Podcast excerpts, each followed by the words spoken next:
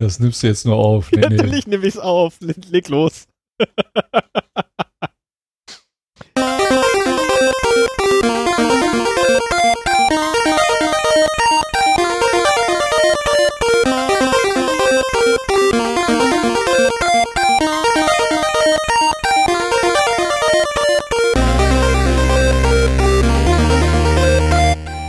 Zero Day, der Podcast für Informationssicherheit und Datenschutz.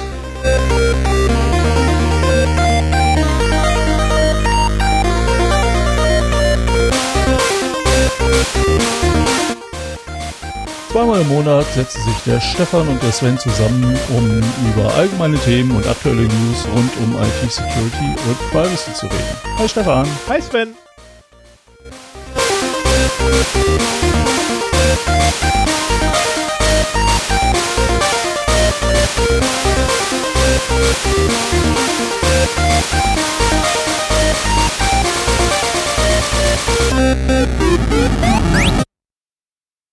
Cut hasse ich. Einsatz hier verpasst. Ich hasse diesen Cut. Also Fade Out wäre da viel, viel scholler. Also ich, ja, aber ich habe keine Ahnung, wie ich das mit Voice Meter äh, automatisiert machen kann. Mir ist aber eingefallen, mir ist ja unser Vorspann eigentlich immer zu lang.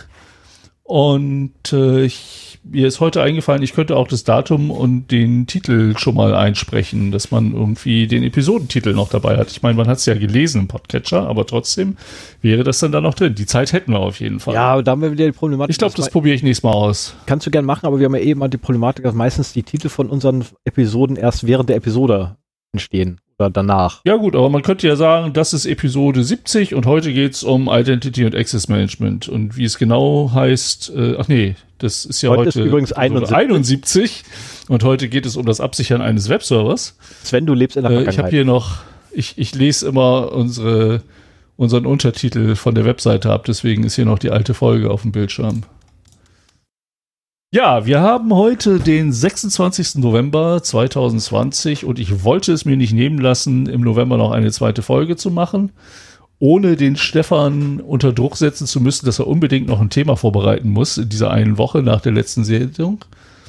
Und äh, mir kam im Prinzip so ein all, ziemlich allgemeines Thema unter und äh, ja, haben wir uns kurz abgesprochen und das machen wir heute. Stefan hilft mir da ein bisschen bei, weil eigentlich ist er der mit der Ahnung dafür ähm, aus Witzige, der eigenen Erfahrung heraus. Das Witzige ist vor allem, dass es ein Thema, was ich schon ewig lange bei mir Backlog habe und ich traue mich da nicht ran, weil es einfach zu ja, ausarten helfe ich dir kann. jetzt.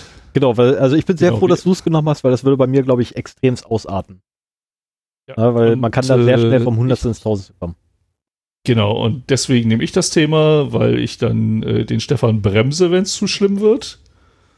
Genau, das müssen wir vorher noch sagen. Der, viele der Unterpunkte ähm, werden sowieso, äh, könnten eigene Sendungen sein und sind es auch schon teilweise gewesen. Also ich habe auch äh, ganz viel äh, schamlose Eigenwerbung äh, in den Shownotes drin auf Episoden, die wir schon gemacht haben. Ja, ich meine, das, was da noch fehlt, da können wir ja vielleicht selber Episoden draus machen. Ja, genau, haben wir wieder Ideen. Ja. Weil manchmal ist es gar nicht so einfach, äh, die Ideen wirklich für die Episoden zu haben. Einige drängen sich auf, so wie heute oder so wie die Payback-Geschichte. Ja, bei mir USB-C und Lightning ähm, oder USB 3 und Lightning. Ah, verdammt, USB 3 und USB-C. Was haben wir denn da gemacht? Das war Lightning auf jeden Fall. Also auf jeden Fall war Lightning mit bei. Ähm, das hat sich mir dann aufgedrängt. Äh, aufgedrängt. Äh, das ist mir so in den Schoß gefallen und die heutige Folge, die ist es mehr oder weniger auch in den Schoß gefallen oder dem Sven besser gesagt. Und es war ihnen ein ganz großes Bedürfnis, dieses Thema zu machen. Ich habe dann sofort Ja gesagt und dem nicht verraten, ah, das ist super, weil meine Vorbereitung, die ich für dieses Thema habe, ist ein bisschen sehr umfangreich und ich bin noch nicht mal ansatzweise ähm, genau. Ich also seid froh, dass ich mir das Thema gegriffen habe, sonst würdet ihr jetzt am Anfang einer siebenstündigen Sendung ja, sein. So ungefähr. Also es wäre wahrscheinlich wirklich ich ein, hoffe, ein Ich hoffe, ich werde es auf vier Stunden eindämpfen dämpfen können. Ja, ich dachte so fünf scheinbar, oder? so, jetzt aber Spaß beiseite. Um, um Himmels Willen. Spaß beiseite. Fangen also, wir an mit der Hausmeisterei. Genau, und in der Hausmeisterei, wenn du da nichts noch irgendwie im Kopf hast, was hier nicht steht, äh, haben wir nur quasi ein Thema.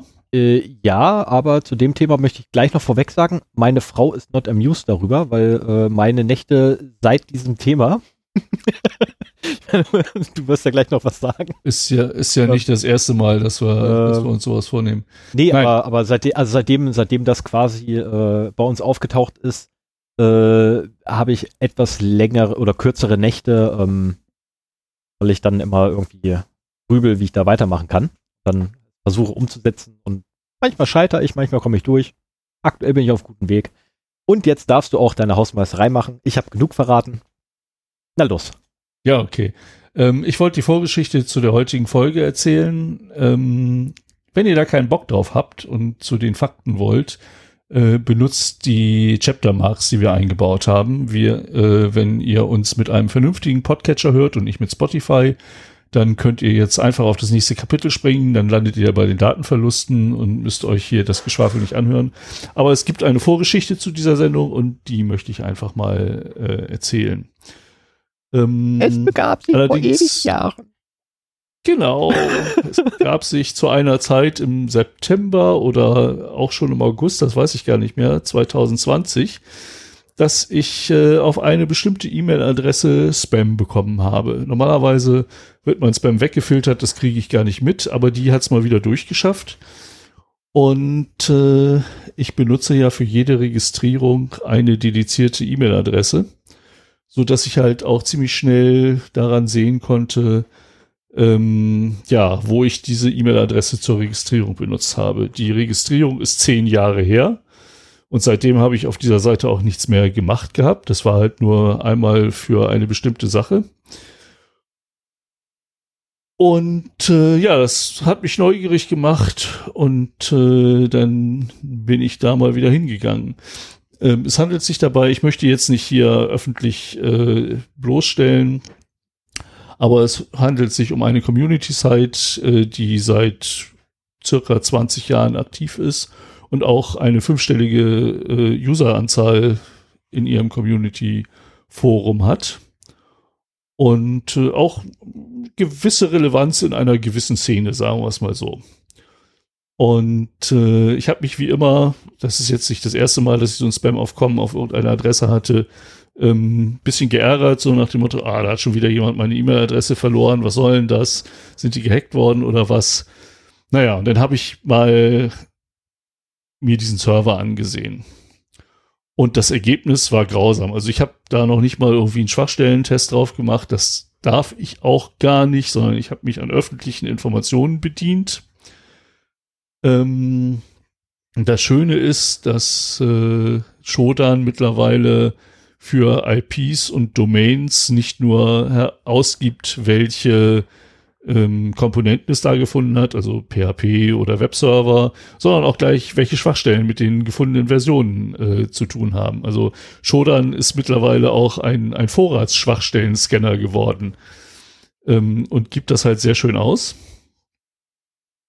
Und über den Weg habe ich halt gefunden, dass äh, diese Webseite ungefähr seit zehn Jahren nicht mehr aktualisiert worden ist. Da war eine uralte Apache-Version drauf und eine uralte PHP-Version. Und äh, für dieses System sind halt mittlerweile 91 Schwachstellen bekannt. Bekannt. Keine Ahnung, wie viel davon unbekannt sind. Und diese Schwachstellen sind halt zwischen einem und 14 Jahre alt. Und zwei davon haben den höchsten CVSS-Wert von 10. Und das ist in der Regel Remote Code Execution. Also sprich aus der Ferne beliebigen Code ausführen können. Wenn es eine 10 ist, wahrscheinlich unter Umgehung sämtlicher Authentifizierung und wahrscheinlich auch mit Rootrechten. Ähm, also eine Schwachstelle muss schon ziemlich heftig sein, um Level 10 zu, äh, CVS Score 10 zu bekommen. Und äh, diese Schwachstellen sind auch schon acht Jahre alt, beide. Also im Prinzip war, also sie sind, die CVEs sind acht Jahre alt. Das heißt, diese Schwachstellen sind seit acht Jahren bekannt. Keine Ahnung, wie, wie lange davor. Ja, insgesamt sind es halt 18 Schwachstellen mit einem CVS-Score größer als 7,5, also immer noch als sehr schwer einzustufen. Dann kamen noch so Sachen dazu, man kann auch über SSL Lab äh, sehr schön äh, sich angucken, wie das denn mit der Verschlüsselung äh, mit der SSL-Verschlüsselung dieser Seite aussieht. Da wurde nur TLS 1.0 unterstützt. Und äh, man hatte noch gar nicht mal die Möglichkeit, 1.1 oder 1.2 zu benutzen. Und jeder moderne Browser hat mittlerweile schon davor gewarnt, diese Seite aufzumachen. So von wegen, willst du das wirklich? In einer zukünftigen Version werden wir diese Seite überhaupt nicht mehr öffnen und so weiter. Ähm und äh, ja, das war halt ein ziemlich ja, fürchterliches Ergebnis für zehn Minuten mal gucken, was denn mit dieser Webseite los ist. Und ich habe mich dann entschlossen, dort mal Bescheid zu sagen, ähm, weil das ist wirklich zu heftig. Da kann sich jeder drauf einnisten. Und ich habe mir noch nicht mal die Forensoftware angeguckt oder die Portalsoftware, die auf der Seite lief, die ja im Prinzip genauso alt war und wahrscheinlich haufenweise Schwachstellen hatte. Und ähm, ja, dazu zu dem weiteren Vorgang dort brauche ich eigentlich gar nichts zu sagen. Die Seite ist mittlerweile offline gegangen. Ich glaube gestern oder vorgestern. Und äh, wird wohl einen Neustart machen. Ich hatte vor dem Hintergrund, ach ja, genau, und vor der letzten Sendung äh, hat mir Have I Been Pawned schon äh, zugetragen, dass im CITOD äh, Leak meine E-Mail-Adresse zu finden ist.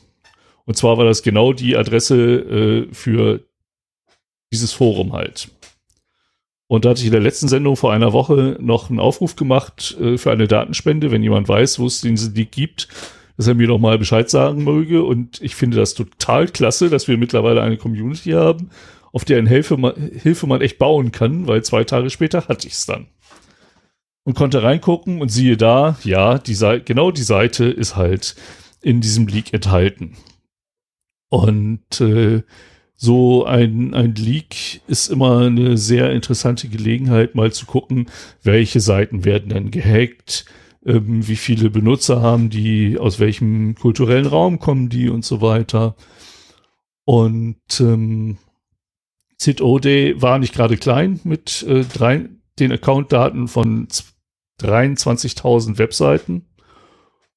Und es wurde gesagt, äh, dass 227 Millionen Accountdaten in diesem Hack enthalten sind. Ich habe das nicht nachgezählt. Ähm, Passwörter sind mal gehasht da drin, mal auch im Klartext. Ich denke mal das an. Das hängt davon ab, wie die Web einzelnen Webseiten, was für Sicherheitsalgorithmen die hatten. Und äh, wenn man sich halt mal so Maximum und Minimum anguckt, dann hat man da eine Seite cordi.com.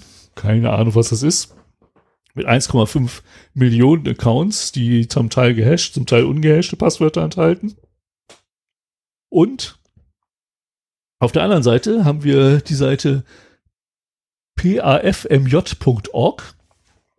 mit 45 ungehashten Accounts. Und die Tatsache, dass da halt auch so Seiten drin sind mit 45 Accounts, zeigt mir mal wieder eindrücklich, dass äh, keine Site unbedeutend genug ist, um nicht gehackt zu werden.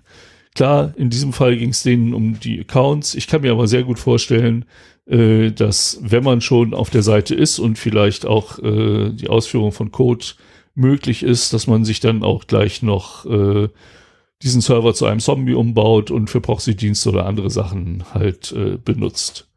Insofern bin ich auch sehr froh, dass die die Site äh, jetzt erstmal offline gegangen ist, ähm, um's die, um die es bei mir geht.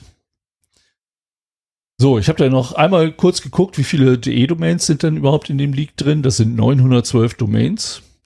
Und da rangiert äh, das Mengengerüst so zwischen 350 und 350.000 Accounts.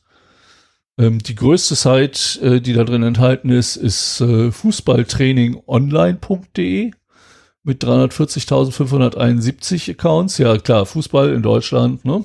Ja, da kann man, ähm, da wir haben das BM online äh, quasi sein Fußballspiel trainieren.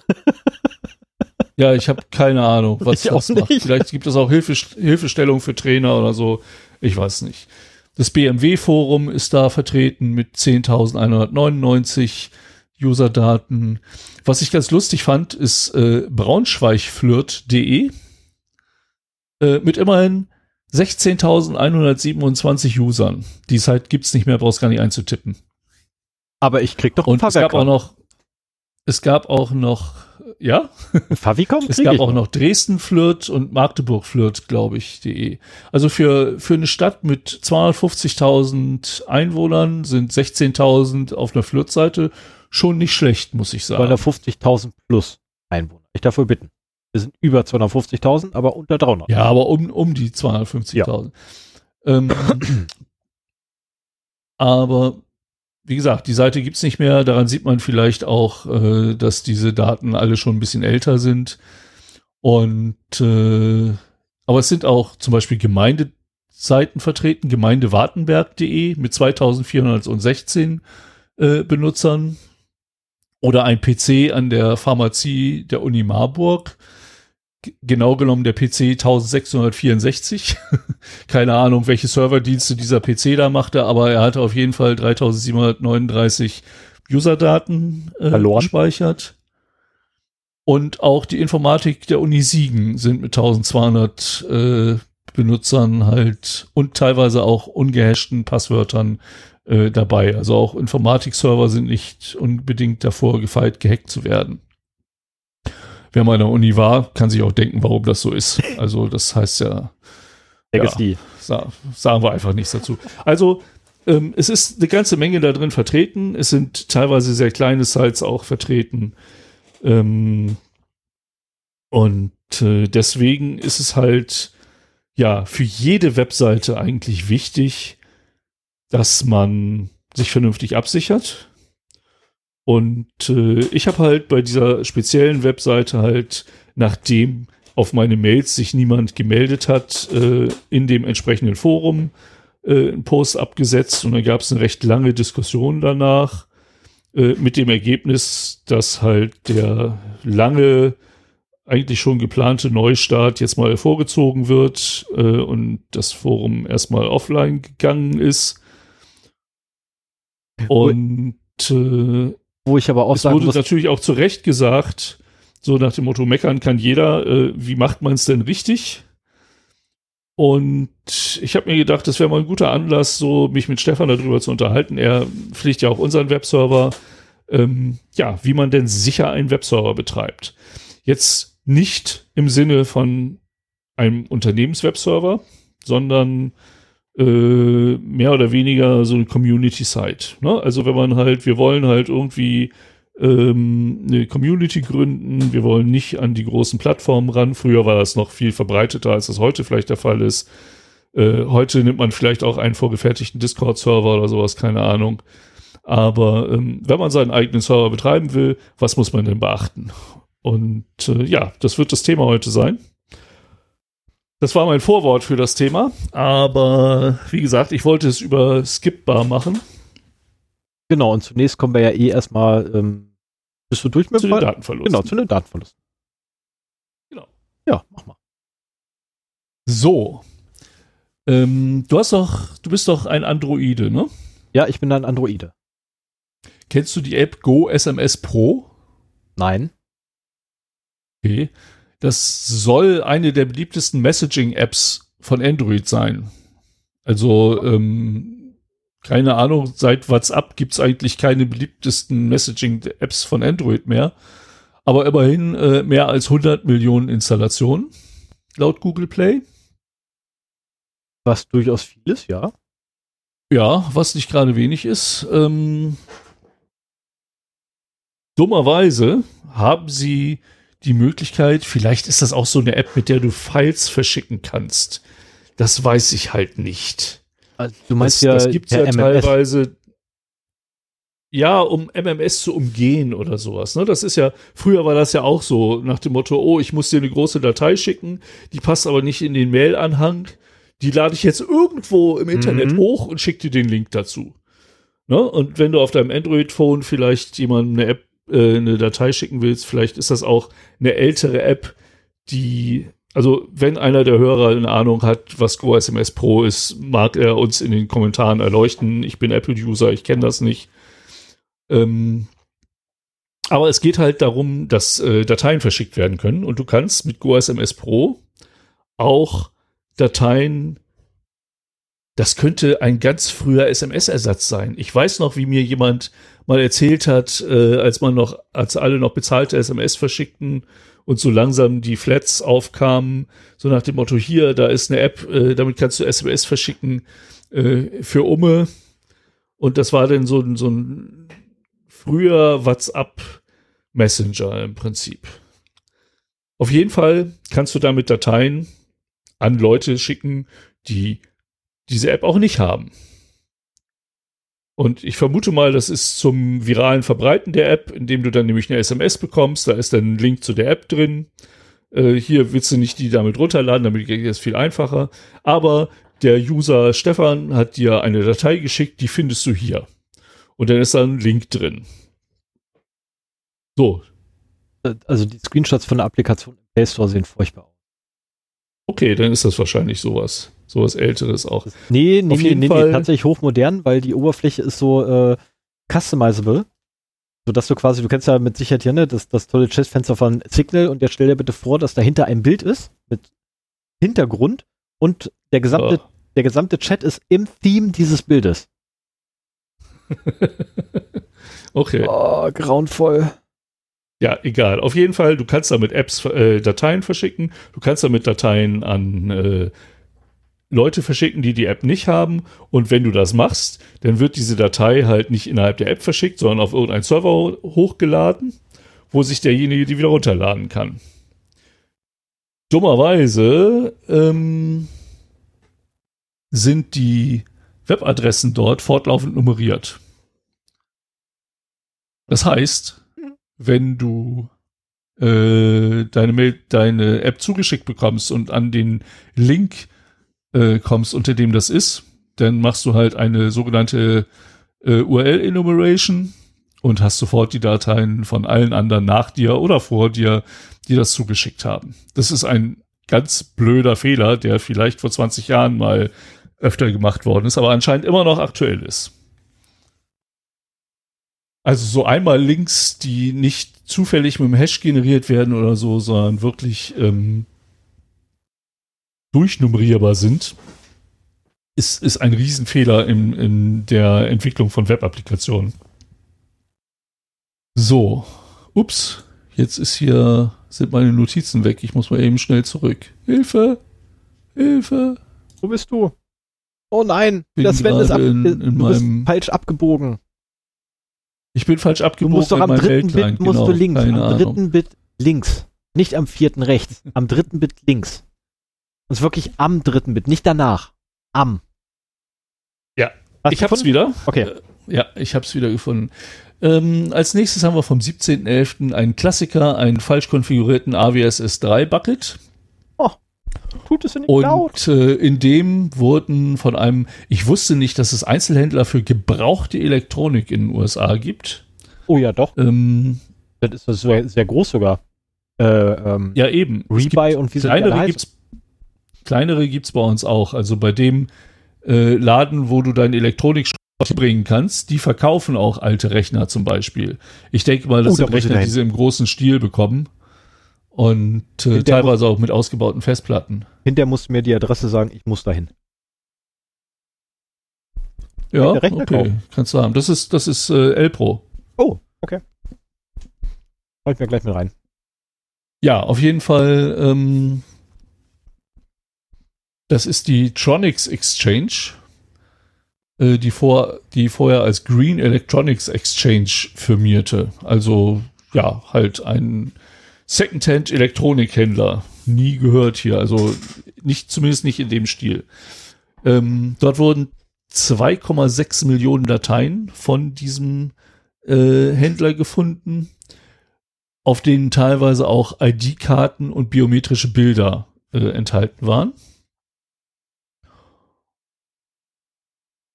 Und äh, genau, 80.000 Bilder von persönlichen Identifikationskarten wie Führerscheinen und 10.000 Fingerabdruckscans. Es ist mir ein Rätsel, warum ein Elektronikgebrauchthändler Fingerabdruckscans braucht. Auf jeden Fall von den Führerscheinen kannst du natürlich Führerscheinnummer, vollständigen Namen, Geburtsdatum, Adresse, Geschlecht, Haar- und Augenfarbe, Größe, Gewicht sowie ein Foto der Person äh, bekommen. Ne? Es sind anscheinend ausschließlich ähm, Kalifornier, die in den Jahren 2012 bis 2015 in den Tronics Exchange Läden vor Ort waren, äh, betroffen. Aber ich frage mich echt, wofür sie die Fingerabdruckscans haben. Und Führerschein. Also, na gut, in Amerika hat nicht jeder einen Personalausweis. Also ist da Sozialversicherungsnummer und Führerschein sind da wichtige äh, Ausweisattribute. Aber trotzdem ist es mir immer noch ein Rätsel, wofür so ein Einzelhändler solche Daten braucht. Und auch noch so lange aufhebt. Ich meine, die sind acht bis, fünf bis acht Jahre alt, die Daten, ne? Und liegen jetzt in einem ungesicherten AWS S3 Bucket. Ohne Worte. Schon heftig. Ja. Übrigens, Elpro ist schon wieder insolvent. Ach. Ja. Gerade eingegeben okay, und das erste, das erste, was kommt, nachdem äh, nach der Elpro GmbH.de kommt, Braunschweiger Schrottverwerter Elpro ist insolvent. Oh. Leider vom 21. Ja, schade. Da kann man, konnte man sonst immer sehr gut seinen Elektronikschrott äh, entsorgen. Aber na gut. So, dann mach mal äh, ein Chapter Mark, weil wir kommen zu den News. Hab ich gemacht. Du einfach mal weitermachen können. Sehr schön. Okay, ja, ich. Das wir, wir müssen mal ein Handzeichen. Wir müssen mal ein Handzeichen für Chapter Marks äh, ausmachen. Ja, wieso denn ein Handzeichen? Also bitte, du bist doch der JJ Abrams unter dem Podcaster mittlerweile. Da fällt dir doch was ein, oder? Kann ich einen Lensflare? Ich, ich genau. muss ja nichts machen, ich will ja von dir was haben. so. Ähm, ja. Ist eigentlich, war mir nicht sicher, ob ich das auch noch unter äh, Datenverlusten oder News äh, reinnehme, aber ähm, Firmen, viele Firmen haben Zugänge zu ihren Fortinet VPN Geräten verloren. Und zwar hat ein Hacker eine Liste mit einzeiligen Exploits veröffentlicht, um VPN-Zugangsdaten von fast 50.000 Fortinet VPN-Geräten im Artikel steht zu stehlen, aber ich denke mal, anzuzeigen ist da der bessere äh, Ausdruck für. Ähm, und zwar gibt es da wohl eine Schwachstelle in diesen Geräten, die ist auch seit 2018, sehe ich gerade, als CVE gelistet und äh, ist ein Fehler im Path Traversal. Hm. Ne, das waren so früher immer so die beliebten Sachen, wenn man ein, ein Webhosting sich gebietet hat, dass man dann einfach mal mit äh, Punkt, Punkt, Slash und dann Kundennummer mit einem weniger oder mehr als man selber hat in die Verzeichnisse, beziehungsweise dass man erstmal ein ls-l von Punkt, Punkt, Slash sich hat auflisten lassen und zu gucken, was so neben der eigenen Webpräsenz alles los ist. Und dann konnte man da wunderschön reingucken, weil eben auch das, äh, wie übersetzt man denn Traversal? Also ja, der Gang durch die Verzeichnisse genau nicht äh, restriktiert war. Genau das. Ja, man hat halt problemlos, man konnte problemlos aus seiner seinem eigenen Bereich ausbrechen, indem man einfach im Verzeichnis hochgegangen ist. Und so wird das halt hier auch sein. Und deswegen auch diese einzeiligen Exploits. Das werden, äh, das werden URLs sein, die wahrscheinlich erstmal auf die Login-Seite zeigen dann irgendwie so ein Punkt, Punkt, Punkt, Punkt, slash temp, slash irgendwas, also so, so einen verschlüsselten Pfad dann haben. Oder was heißt verschlüsselt, aber so, so einen krummen Pfad. Also wenn sie es richtig um gemacht haben, halt, die Jungs äh, vom Fortinet, äh, dann wird er wahrscheinlich auf die ETC-User äh, zeigen. Nee, ähm, es geht um die SSL VPN Web Session Dateien. Ich oh. kenne mich mit oh. Fortinet nicht so sehr aus. Aber äh, das sind halt auch äh, Systemdateien, mit wo halt, worüber man halt Zugang zum VPN bekommen kann. Und äh, so erkläre ich mir das halt auch mit diesem einzeitigen Exploits. Also das ist wirklich eine Liste. Ich habe sie nicht gesehen, aber so stelle ich es mir vor, eine Liste mit 50.000 Zeilen, jede Zeile ein URL. Du klickst auf einen beliebigen URL und kriegst dann halt von diesem Gerät äh, irgendwelche zugangsermöglichenden Daten angezeigt schon heftig. Und das wird halt im industriellen Kontext benutzt. Ne? Das ist eine Web, ein CVE, eine Schwachstelle, die seit zwei Jahren bekannt ist. Ne? 2018. Ähm, ja, aber das ist ja ein bedauerlicher Softwarefehler. Kann man gar nichts machen. Genau. Muss man ja auch nicht patchen. Aber da kommen wir ja nachher sowieso noch zu. Ja.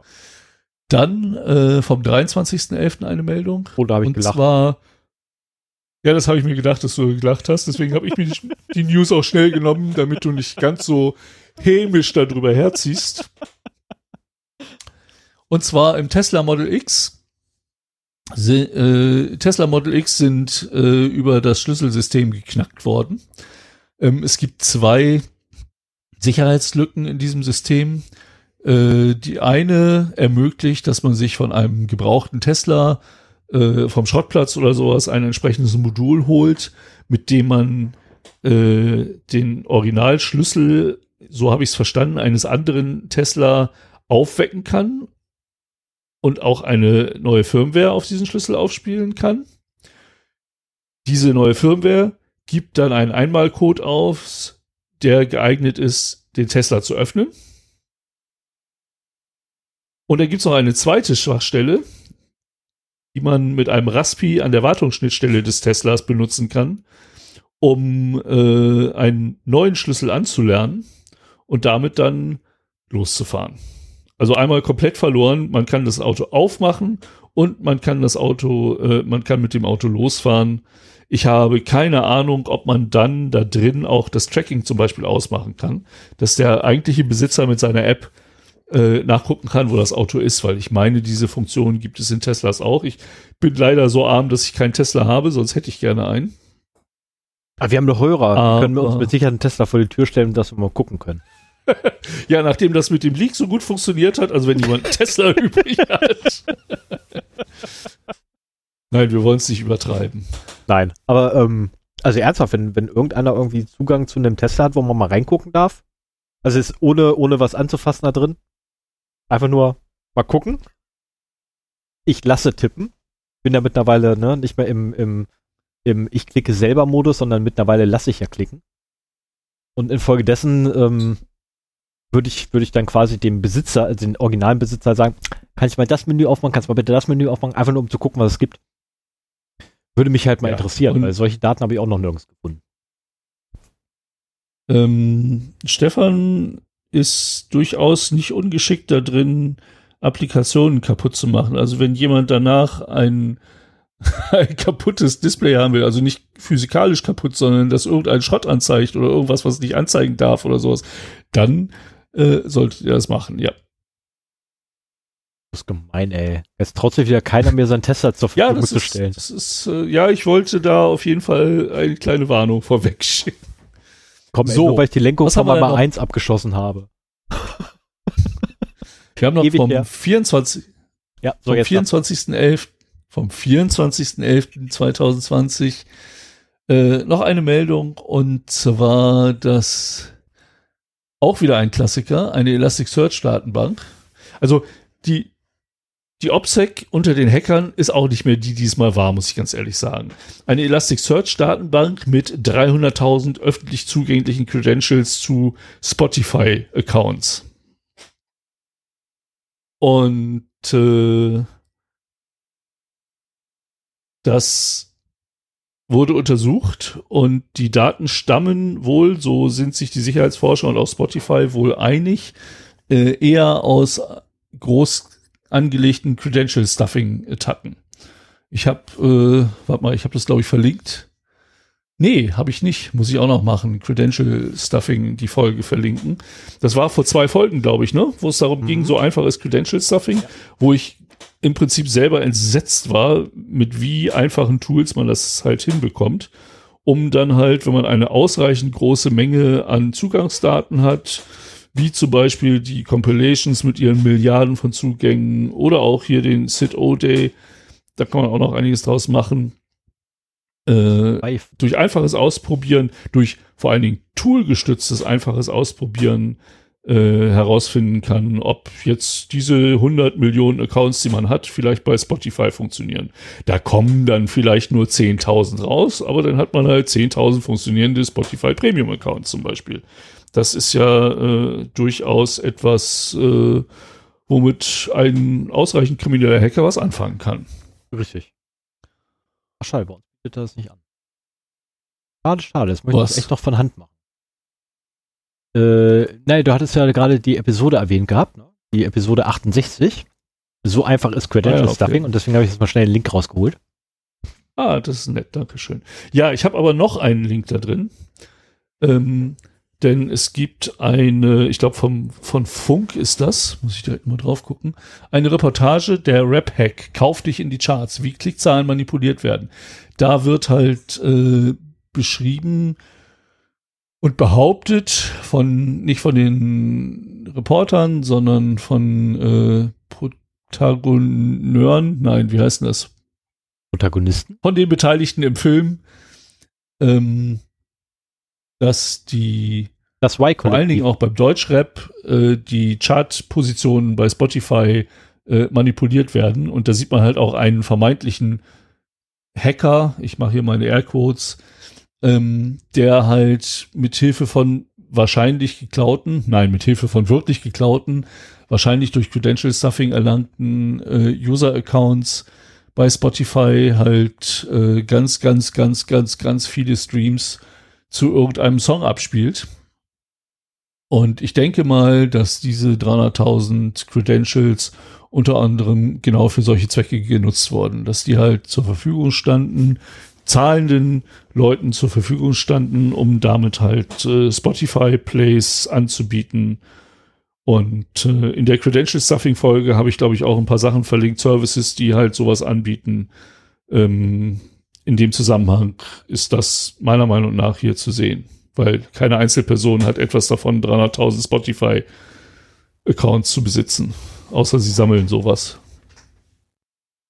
Ach, naja, Ja, das war meine News. Es gibt ja Sammler für jeden Scheiß.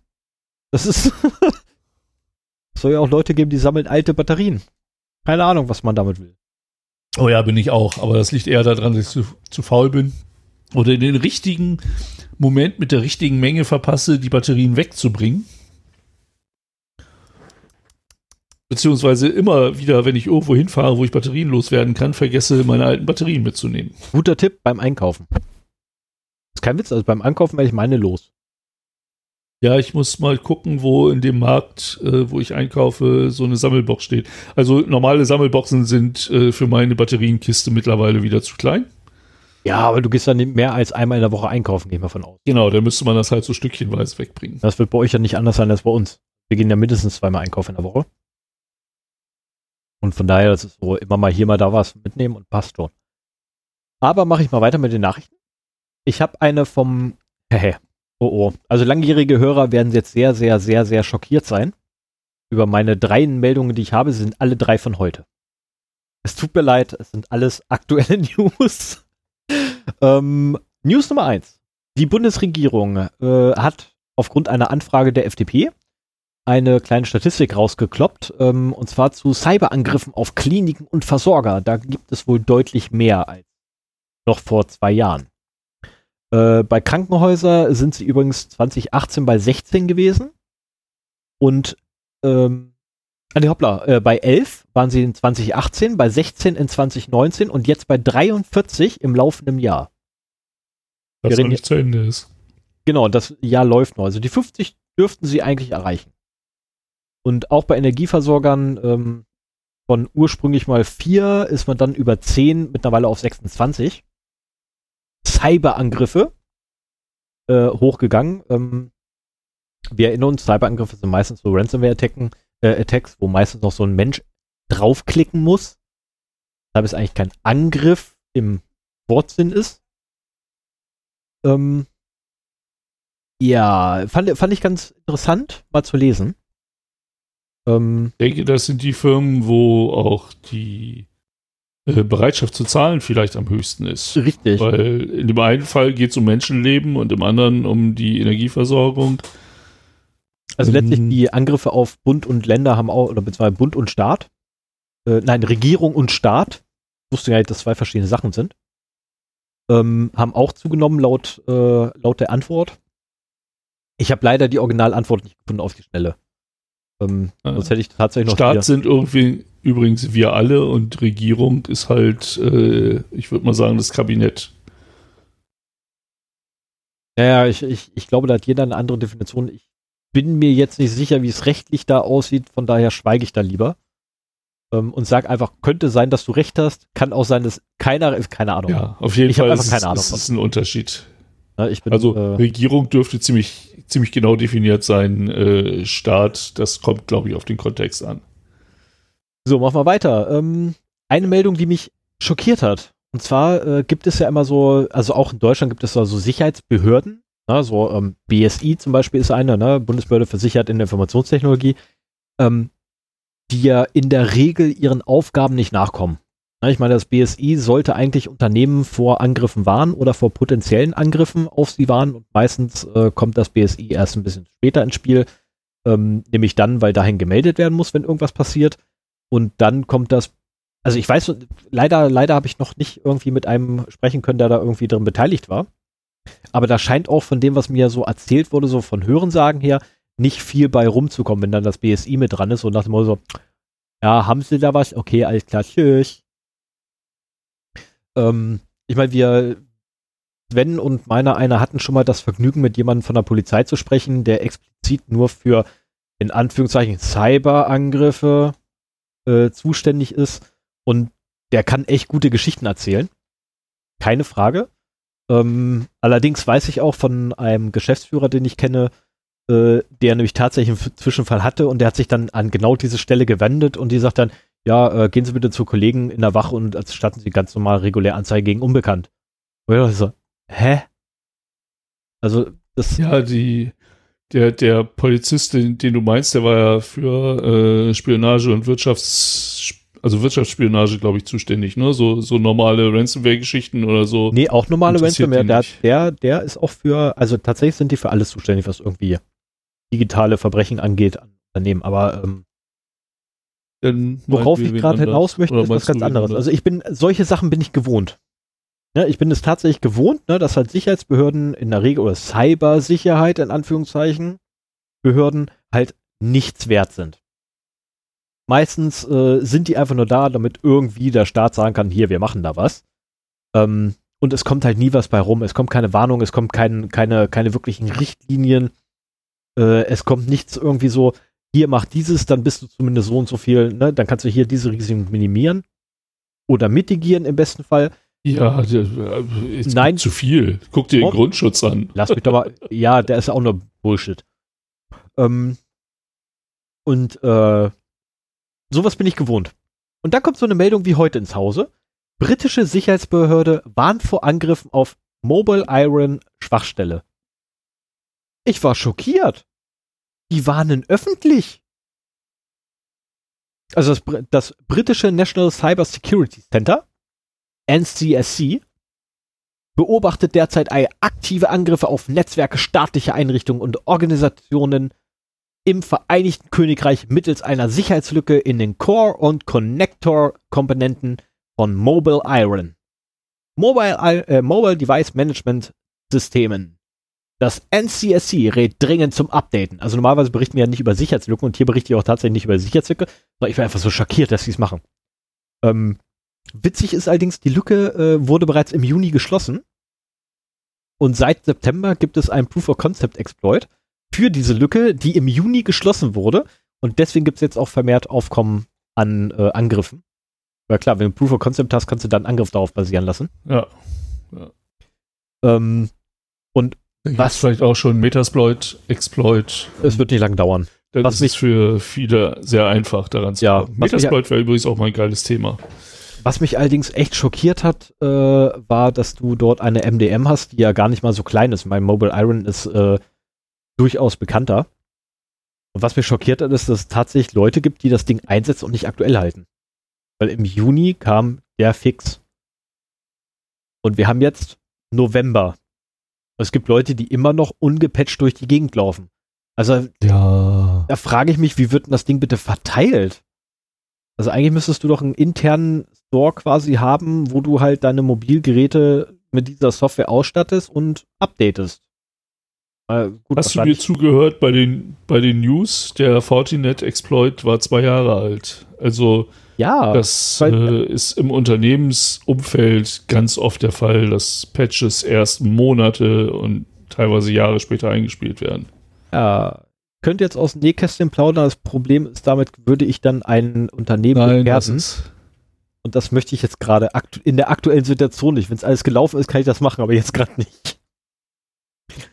ähm,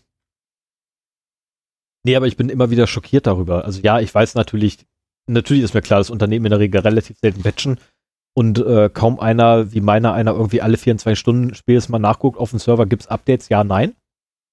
Ähm, ist mir durchaus bewusst, weil einfach eine stabile Umgebung im Unternehmensumfeld wichtiger ist, äh, als irgendwie Sicherheits- oder potenzielle Risiken zu mitigieren.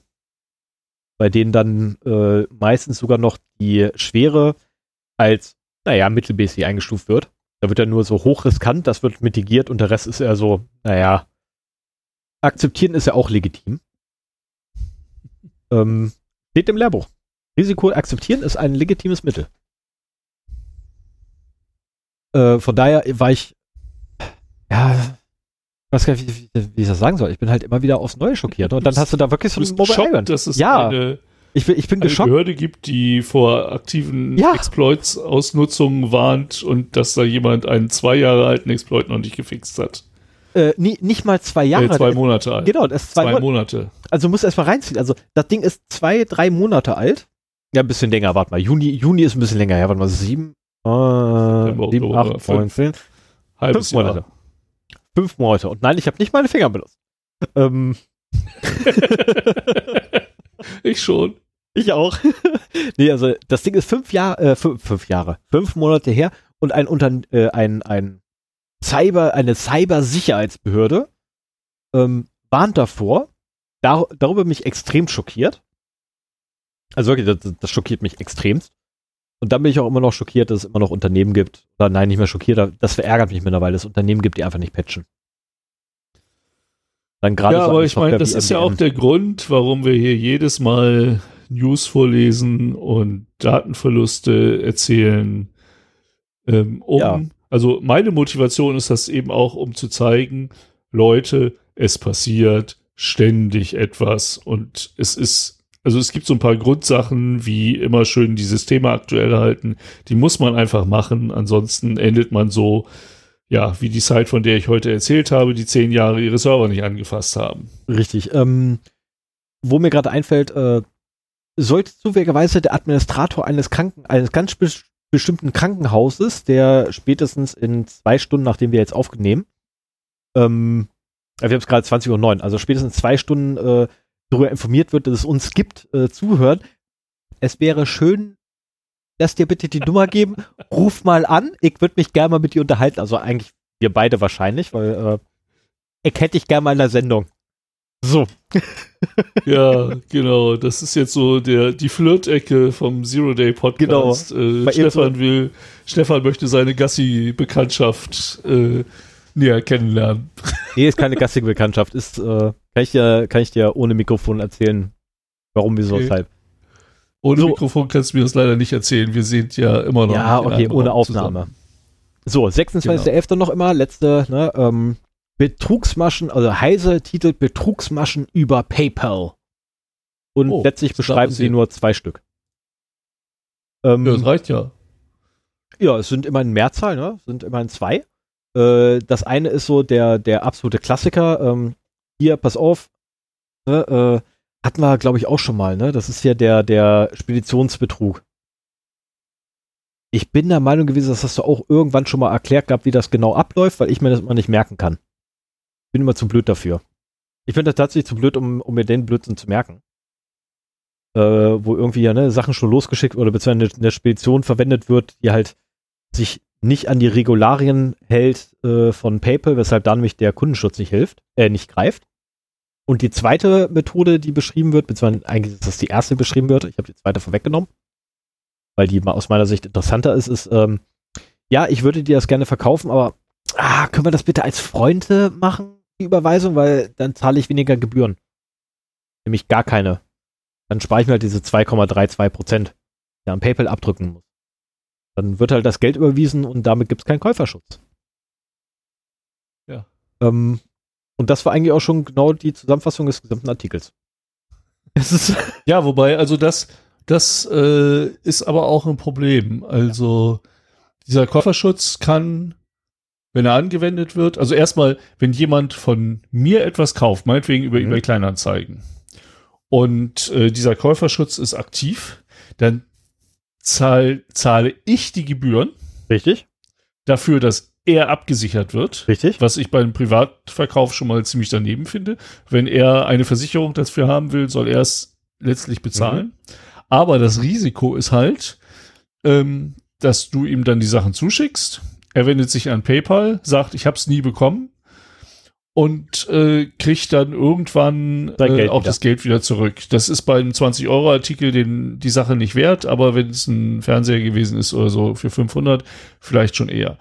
Auf der anderen Seite, wenn du das nicht machst und so wie ich das kenne, ist PayPal Friends and Family ohne Käuferschutz eigentlich Mhm. der Standard bei eBay Kleinanzeigen. Wenn du es nicht machst, ist das Risiko in einer anderen Richtung halt, ne? Dann äh, es ist auch äh, Vorkasse eigentlich üblich bei eBay Kleinanzeigen. So, das heißt, du schickst das Geld per PayPal, das ist dann sofort da. Und ja, dann kannst du nur hoffen, dass der am anderen Ende auch der ist, der er vorgibt, oder dass er einfach, er braucht den ja gar nichts mehr loszuschicken. So, wenn das nicht auf ihn zurückzuführen ist, wenn er vielleicht auch einen geknackten eBay Kleinanzeigen-Account nutzt, äh, dann hat, dann, wenn du den Besitzer ermitteln könntest über eBay Kleinanzeigen, ähm, würde sogar noch der falsche verknackt werden. Und deswegen ist halt, ähm, wenn du bei Privaten kaufst, über solche Kleinanzeigenportale, macht's regional. Ähm, ich, also für Dinge, die irgendwie über einer bestimmten Grenze von Geld sind, die ich verschmerzen kann, wenn sie weg ist, äh, kaufe ich einfach auf diese Art und Weise nicht mehr gebraucht von anderen Leuten. Oder ich telefoniere halt mit den Leuten, lass mir beschreiben und so weiter, schaue, was für einen Eindruck ich habe. Natürlich, ein, ein geübter Betrüger kann sehr charmant sein und mich trotzdem abzocken. Aber glücklicherweise habe ich bisher immer noch Glück gehabt, äh, dass das gut gegangen ist bei mir. Ich glaube, wir müssen mal Christian dazu holen. Äh, der kann nämlich auch den Speditionsblödsinn erklären. Weil der ist ja fast, oder beziehungsweise dem ist ja dreimal derselbe Typ untergekommen. Der hat sich doch damals Oh. ein Auto gekauft. Als er, seinen, äh, als er eine Position gewechselt hat, äh, hat er sich ein Auto zulegen wollen. Und der ist dreimal an diesen Speditionsschwachfug gekommen. Da fand ich so, Oh. ja, äh, kein Thema. Äh, ja, wahrscheinlich, weil er die billigsten Autos genommen hat, also die, nein, die besten Angebote. ich wollte gerade sagen, die besten Angebote. Das sind nicht immer die billigsten oder günstigsten Angebote, aber Nee, nee, aber das ist schon, besten. Also das kann ja ein hochwertiges Auto sein, das aber trotzdem dann relativ günstig ist. Ne? Ja. Ich meine, so ködern die halt ihre Leute. Ja, das mit diesem Speditions, also den Speditionsbetrug kenne ich auch, den verstehe ich aber auch immer nur, wenn ich ihn gerade gelesen habe. Okay, dann, dann bin ich beruhigt, dass ich- das nicht nur mir so geht. Weil ich muss da jedes Mal wieder aufs Neue nachgucken. Das ist unfassbar. Ne? Also das ist, ich will das mal den Leuten erklären, wie das funktioniert und dann steht immer, ähm, ja, ich gucke nochmal nach. Beim nächsten Mal. Und dann vergesse ich immer beim nächsten Mal, dass ich da eigentlich nachgucken wollte. Und ich habe jetzt schon äh, so, eine, so eine winzig kleine Liste mit zehn Punkten für Weihnachten. Mit äh, Sachen, die ich dann nochmal in die Runde werfen will. Unter anderem ist da auch der Speditionsbetrug drin. so, Okay. dann würde ich aber sagen, ja, mein Weihnachtsfest ist Ja. halt ne, das typische Weihnachtsfest eines Nerds. Ich hasse Weihnachten. So, dann würde ich sagen, lege du mal los. Ja, Während ich fange mal an. Heute geht's halt darum, was muss man denn machen, um einen Webserver abzusichern? Und zwar in der Größenordnung, tja, kleine Community, würde ich mal sagen. Das ist jetzt egal, äh, ob man darauf ein Forum betreibt oder vielleicht auch äh, was. Also an sich gilt das ja eigentlich für alle Webserver. Geht eigentlich Naja, aber also nicht, nicht Unternehmensmaßstab. ja, aber das, Vorge das generelle Vorgehen ist identisch. Ich wollte zum Beispiel, da komme ich nachher noch zu, aber so Sachen wie Load Balancing, Web Application Firewall und so weiter, die wollte ich eigentlich außen vor lassen. Ja, okay, ab erwähnen, ja. Und dann nicht drüber Ja. reden. Okay, kein Genau. Thema, aber das sind Sachen, die auch im, im, im, im privaten Bereich, beziehungsweise im mittleren bis kleinen bis großen Bereich eigentlich. Also ich würde da gar nicht so groß unterscheiden, weil das Vorgehen generell ist identisch. Würde ich jetzt erstmal behaupten. Man macht, man macht im Unternehmensbereich noch mehr. Also es geht ja auch darum, ähm, du, du kannst, jetzt sind wir schon in der Diskussion, bevor ich überhaupt ein Wort gesagt habe. du kannst ja gar nicht das alles, was ein Unternehmen, ein großes Unternehmen einsetzt, um seine Server zu schützen, kannst du im kleinen Maßstab gar nicht alles so sehr umsetzen. Nein, natürlich nicht, Und aber die Überlegungen sind ja alle, äh, alle identisch. Ne, ich meine, ich, ich als kleiner Popliger, ähm, ne, ich habe da so ein Blech irgendwie bei einem anderen stehen. Mensch, ich mache mir denselben Kopf wie irgendwie ein, keine Ahnung, ähm, mittelständischer Automobilzulieferungsbauer, keine Ahnung. Ich mache mir denselben Gedanken. Aber in einem anderen Maßstab. Ja, natürlich. So. Natürlich ist der Maßstab ein anderer. Fang nochmal an, okay? Aber deswegen sagt ihr auch gerade, die Größe spielt keine Rolle. Ja, der Maßstab ändert sich, keine Frage, aber das generelle Vorgehen bleibt gleich.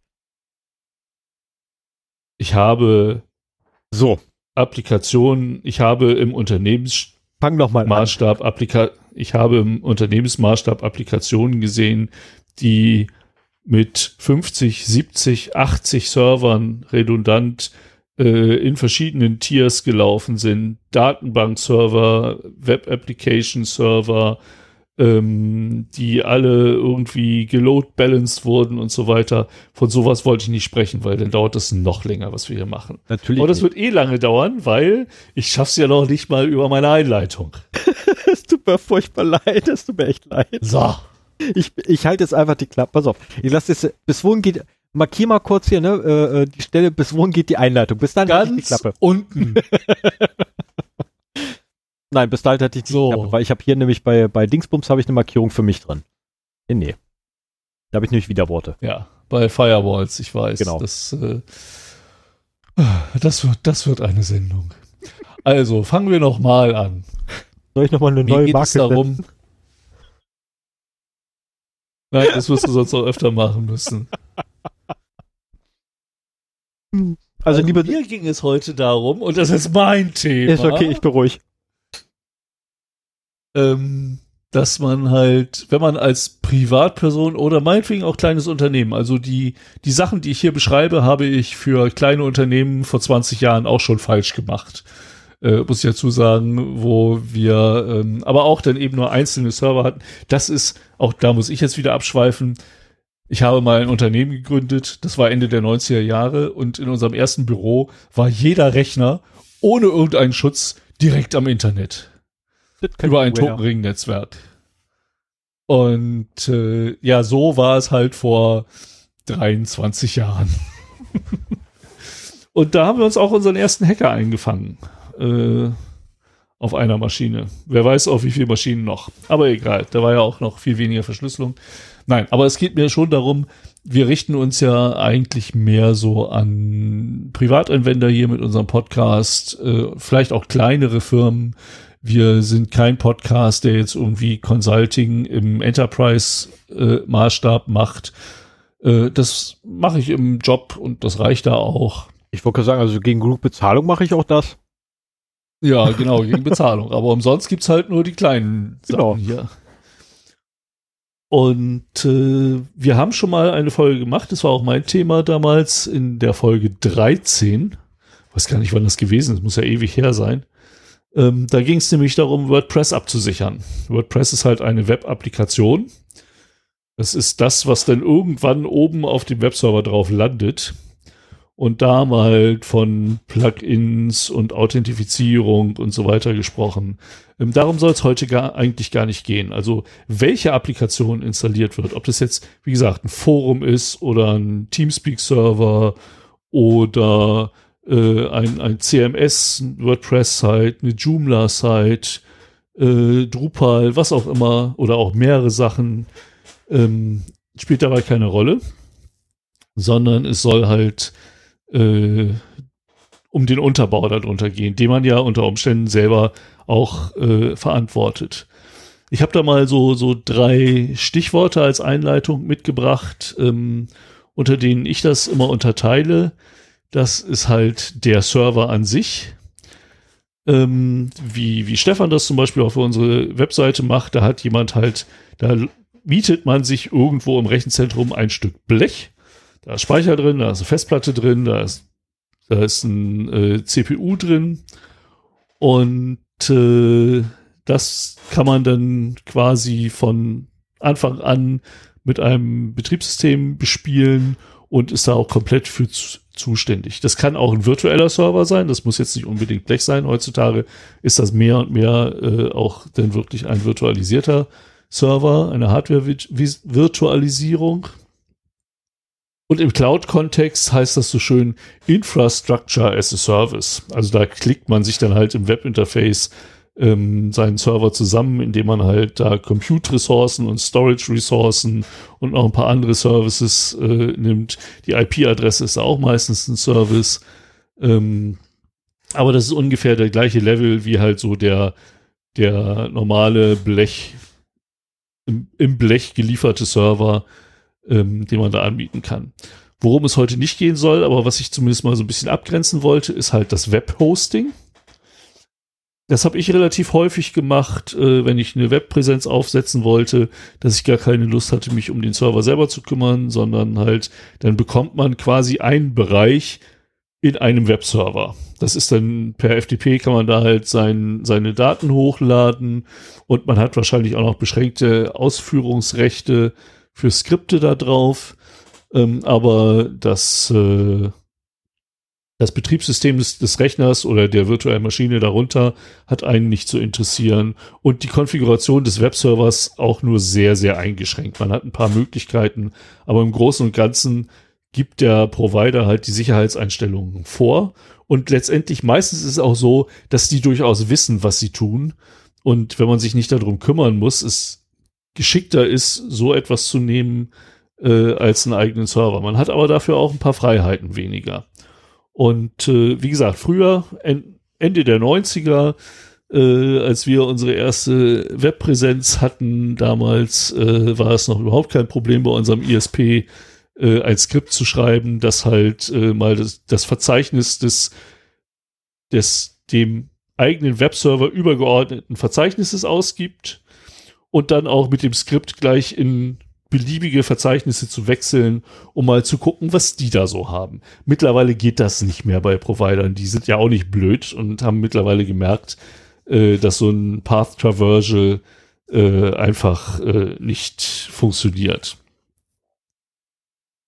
Ja, also ähm, dieses Webhosting, das, das klassische Webhosting, wo man halt einen Platz auf einem Webserver mietet, äh, gibt es im Prinzip auch im Cloud-Kontext. Da ist es halt Plattform as a Service, kann viel mehr heißen als nur ein Webserver.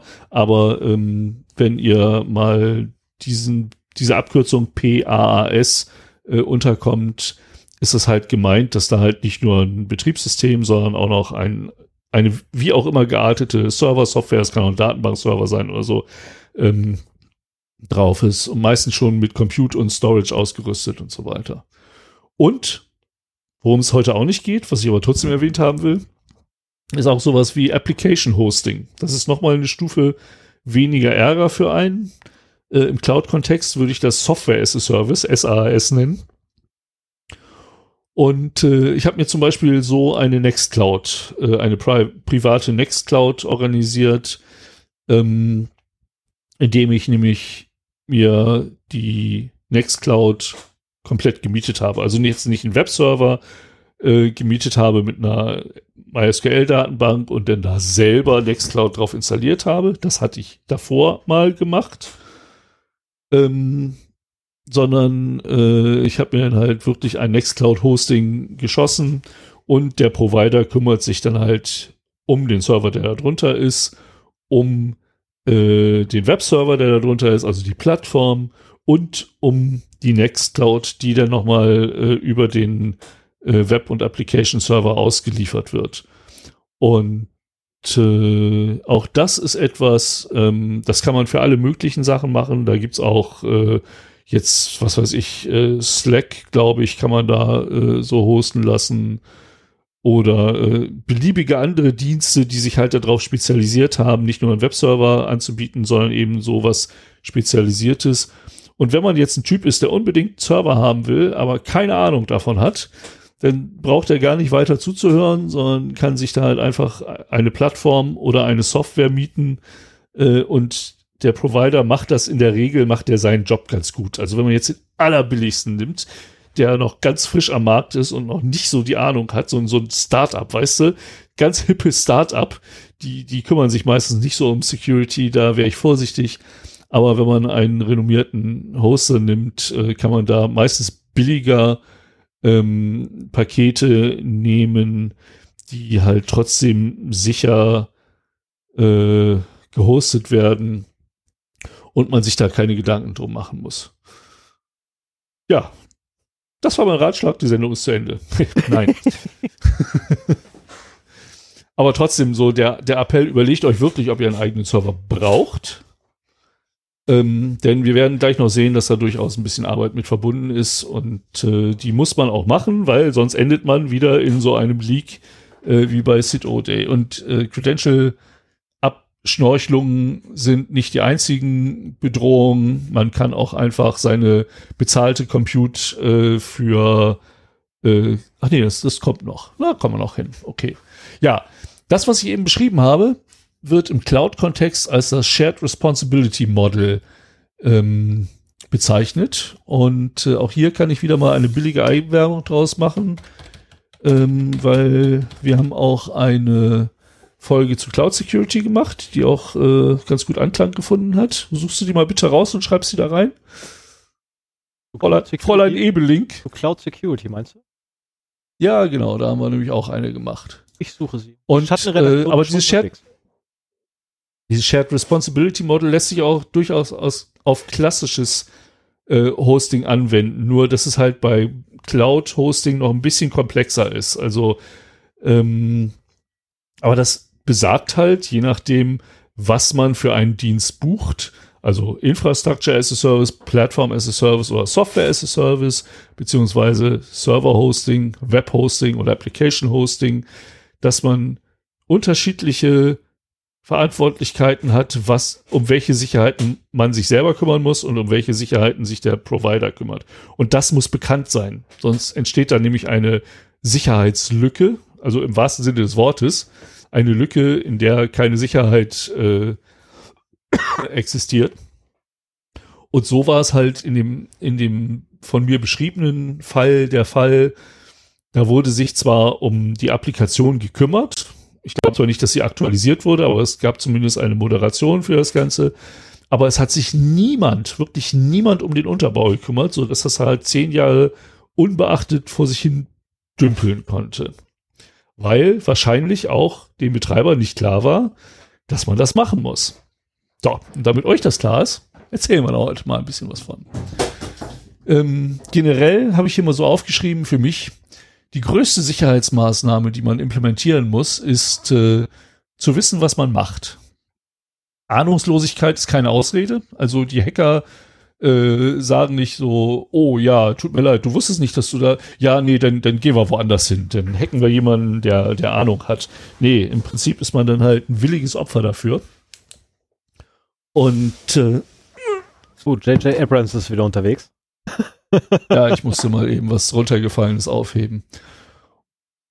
Und insofern auch da wieder der Appell, wenn ihr nicht wisst, was ihr macht und auch keinen Bock habt, euch damit zu beschäftigen. Ich meine, wir haben es uns auch im Laufe der Jahre angeeignet. Ähm, dann überlegt euch, ob nicht äh, Webhosting oder Application Hosting auch ausreichend ist.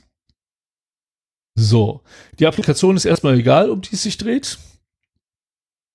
Und äh, so, aber die, die Applikation an sich, egal welche es ist, besteht halt, wenn man sie ganzheitlich betrachtet, aus mehreren Komponenten. Und ich würde da mal von unten nach oben gehen. Wir gehen nachher noch die Maßnahmen dieser Komponenten durch, aber erstmal überhaupt, was ist es denn, worum wir uns kümmern müssen, wenn wir so einen Webserver aufbauen? Und das ist halt als erstes mal so der Server an sich, egal ob der jetzt virtuell ist, äh, oder ob der real ist, also ein Kasten mit, ein äh, mit einer CPU drin, Festplatten und Speicher. Ähm, ich lasse mal den Container außen vor. Das ist nochmal was anderes, aber wir reden auch heute über klassisches Hosting sozusagen. Und auf diesem Server ist halt in erster Linie ein Betriebssystem drauf. Das ist sehr oft halt äh, Linux, nicht immer, aber ich glaube, in den Fällen, über die wir heute reden, in erster Linie schon. Also es ist, man kann natürlich auch Windows-Server mieten, Aber der Klassiker halt, um da irgendwas drauf zu installieren, ist halt immer eine Linux-Kiste. Ach, so, nicht, ähm, alles andere kostet Geld. Ja, genau. Und Nerven. Ach so, Windows ähm, kostet jetzt weniger Nerven, sondern eher tatsächlich mehr Geld. Ja, das Schöne an, an Linux ist ja auch wirklich, dass es keine Lizenzkosten kostet. Ne? Also ähm, das, das merke ich auch immer wieder, wenn ich hier einen Laptop aufsetze. Einmal Linux drauf, kein Problem. Man kann auch Windows mittlerweile drauf spielen und hat irgendwie x Tage Zeit, bis man das äh, anmelden muss, aber irgendwann muss man es halt dann machen. Und äh, das ist halt für so diverse Kleinrechner, die man vielleicht hier rumhängen hat, oder auch Raspis oder sowas, ist das halt eine schöne Sache, dass es da Linux gibt und man das einfach draufknallen kann. Ja, Linux, wenn wir davon reden, ähm, bringt eine Firewall mit. Das ist eine wichtige Komponente bei so einem Server. Das ist auch ein Dienst von vielen, die auf diesem Server drauf sind. Aber ähm, den finde ich halt für den Betrieb des Servers so wichtig, dass ich den auf jeden Fall erwähnt haben wollte. Dann äh, haben wir, ich, ich ändere mal hier so ein bisschen die Skriptsprache, ähm, Skriptinterpreter, meistens mehrere auf einer Maschine. Das ist halt PHP, das ist Perl, Python, was auch immer so an Skriptsprachen da ist. Ähm, auch äh, verschiedene Shells, ähm, die halt interpretiert werden können und die halt im Kontext eines Webservers auch äh, wichtig sind, weil man will ja heutzutage nicht mehr statische Seiten ausliefern, sondern dynamischen Inhalt. Stefan, du wackelst. Äh, was ist denn mit deiner, deinem Kamerabild los? Ich habe mein Fuß bewegt. Mein Knie hängt. Ach so, okay. Ich da ist mein Knie am, am Tisch, deswegen wackelt Tisch und der wiederum ich, wackelt Monitor. Ich dachte im ersten Monitor Moment, ich wäre gegen den Monitor gekommen, aber es wäre Blödsinn. Sven Mensch, musst du denn auf meinem Schreibtisch dort rumfummeln? ja, also es gibt den Skriptinterpreter, dann gibt es noch äh, den Webserver beziehungsweise den Application Server. Ähm, ich habe die mal hier als eine Komponente dargestellt, obwohl das oftmals halt zwei sind. Äh, das kann zum Beispiel Apache als Webserver sein und äh, Tomcat als äh, Application Server. Aber äh, letztendlich braucht man beide. Wofür man den Application Server braucht, wenn man Apache hat, ist mir noch nicht so ganz klar. Also zumindest, wenn man so PHP und Perl und so weiter macht, äh, das geht doch auch mit ja, Apache alleine, oder nicht? Ja. Äh, Hast du Tomcat du, drauf? Ich wollte gerade sagen, du, du verwechselst gerade äh, ähm, äh, Ajax mit tatsächlichen Web-Applikationen. Weil wenn du beispielsweise, nee, nee. nee, wenn du aber beispielsweise mit, boah, was fällt mir da so ein? Ja, mit, mit, also hier die. Ah, jetzt ist JavaScript, das ist was anderes. Genau, genau, darauf wollte ich gerade raus. Aber wenn du beispielsweise, ähm, oh verdammt, wie heißt der Scheiß von Microsoft? Ähm, ASP.NET hast, also wenn du ASP hast, so, dann brauchst du einen IIS und der IIS ist Web Application Server. Ja, das ist ein Web Application Server, genau. Genau, also meine das Theorie kein, ist, mittlerweile machen die das eh beides. Nee, machen sie nicht. Machen sie nicht, weil du kannst beispielsweise den äh, Apache keinen WAD-File geben und er baut daraus ähm, eine Java-Anwendung, die er ausliefern kann. Ah, ja. Also ich hatte extra in Vorbereitung der Sendung nochmal geguckt äh, in der Wikipedia, was ist denn ein Webserver, was ist ein Application Server und da hieß es halt, Webserver liefern statischen Inhalt aus, Application Server dynamischen, ist aber Bullshit. Also ich kann halt mit, mit äh, einem Apache auch durchaus dynamischen Inhalt ausliefern. Von JavaScript reden wir mal nicht, weil das ist eh im Browser ausgeführter Code nicht. und nicht auf dem Server ausgeführt. JavaScript zählt überhaupt nicht, weil ich rede hier gerade äh, tatsächlich, oder was ich meinte, war tatsächlich äh, ausgewachsenes Java. Also du kannst halt ausgewachsene Java-Anwendungen über einen Jenkins beispielsweise ausliefern lassen. Mhm. Aber nicht über einen Apache. Ja gut, also bei, bei Java, ja, ja, ja, ja, ja, das äh, sehe ich ein. Gut, aber man braucht halt einen Webserver, Schrägstrich Application Server, ähm, um halt die Inhalte, die auf dem Server erzeugt werden, dann auch nach draußen an den Browser weiterzugeben. Dann braucht man in der Regel noch eine Datenbank. Das ist, das muss nicht immer sein, aber in dem Moment, wo man ein bisschen was Größeres vorhat, ist das Hantieren mit Textfiles nicht mehr so äh, günstig. Es gibt auch natürlich textbasierte ähm, Datenbanken. Aber ähm, ich glaube, das ist schon auch im privaten Rahmen sinnvoll. Auch bei den meisten kleinen Webhostings sind immer ein oder zwei MySQL-Datenbanken dabei, damit man halt seinen Kram da reinschmeißen kann. Sonst werden die Webanwendungen auch ganz schnell zu langsam. ja, und was auf jeden Fall auch immer noch äh, als Komponente dabei ist, ähm, ist halt ein Logging. Jeder Webserver schreibt ein Serverlog, ähm, in dem jeder Aufruf verzeichnet ist. Und äh, es gibt noch weitere Systemlogs, die halt jetzt nicht direkt vom Webserver kommen, aber man kann da drin auch sehen, wer sich angemeldet hat und, und weitere Systeminformationen abgreifen, ähm, die unter Umständen nützlich sein können. So, und das sind so die, die Kernkomponenten, ähm, die mir wichtig schienen. Wir haben im, und da ist für mich so der Unterschied zwischen kleine Seite und Unternehmenskontext. Wenn wir über Unternehmen reden, das will ich zumindest erwähnt haben, dann haben wir Load Balancer. Da haben wir nicht einen Server, sondern da haben wir mehrere Server. Und da haben wir vielleicht auch mehrere Datenbankserver.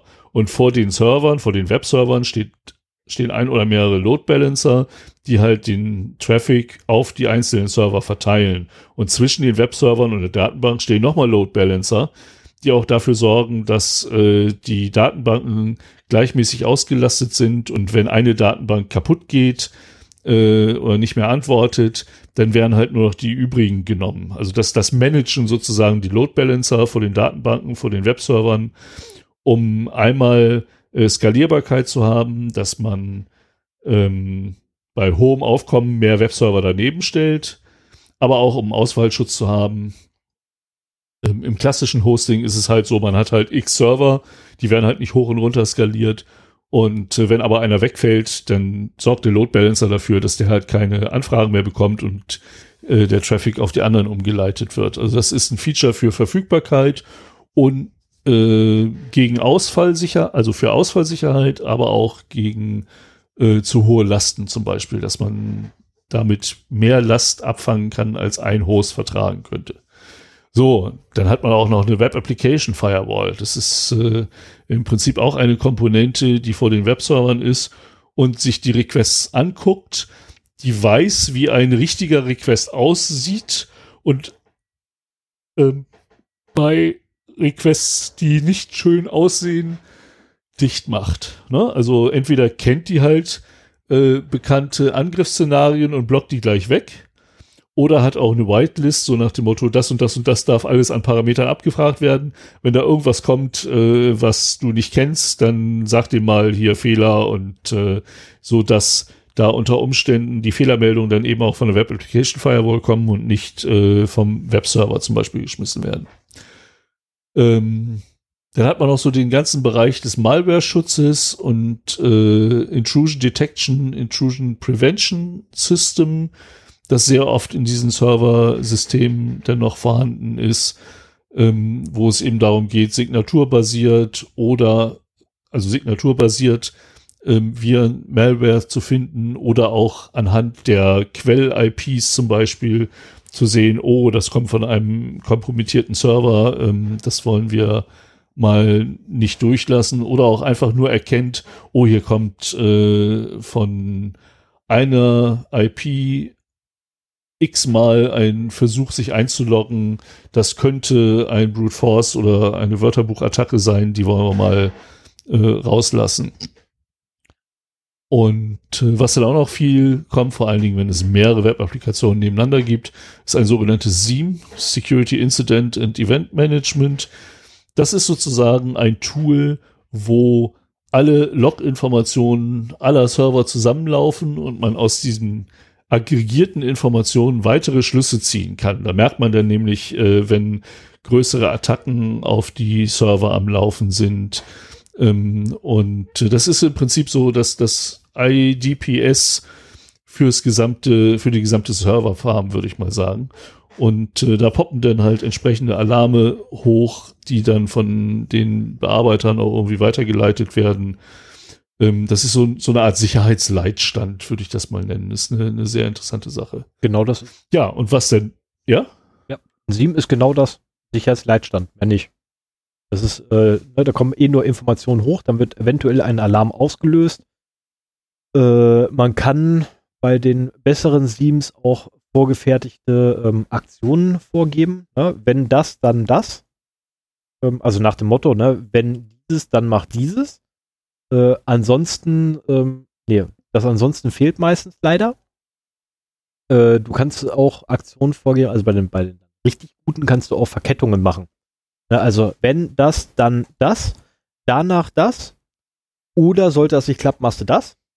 Also da kannst du totale Logik aufbauen. Ähm, geht leider nur bei den besseren, bei den, ähm, ich nenne es jetzt mal einfachen, auch schon ein paar hundert Euro kosten im Monat. Äh, da funktioniert das leider nicht. Das ist meistens nur so, wenn, dann. Und also das SIEM ist für mich auch so ein klassischer Kandidat für Machine Learning, dass die halt, äh, wenn die aufgesetzt werden, sich den Traffic angucken, also die, die Informationen, die reinkommen, versuchen Muster zu erkennen für normales Verhalten mhm. und dann, wenn sie lange genug angelernt wurden, äh, unnormale Muster erkennen können, die dann halt Alarme ausgeben und wo dann jemand manuell nachguckt, äh, ist das ein Verhalten, das okay ist, weil dann muss er das wieder lernen oder nicht. Also, weil das sind auch, das sind so vielfältige Informationen. Ich meine, das können Performance-Monitoring-Werte der einzelnen Server sein, das können Logins sein, äh, das können Web-Server-Zugriffe sein, das können Datenbank-Zugriffe sein, äh, Traffic, Interzonen-Traffic, genau, also alles. Datenvolumen. Ne? Ja. ja.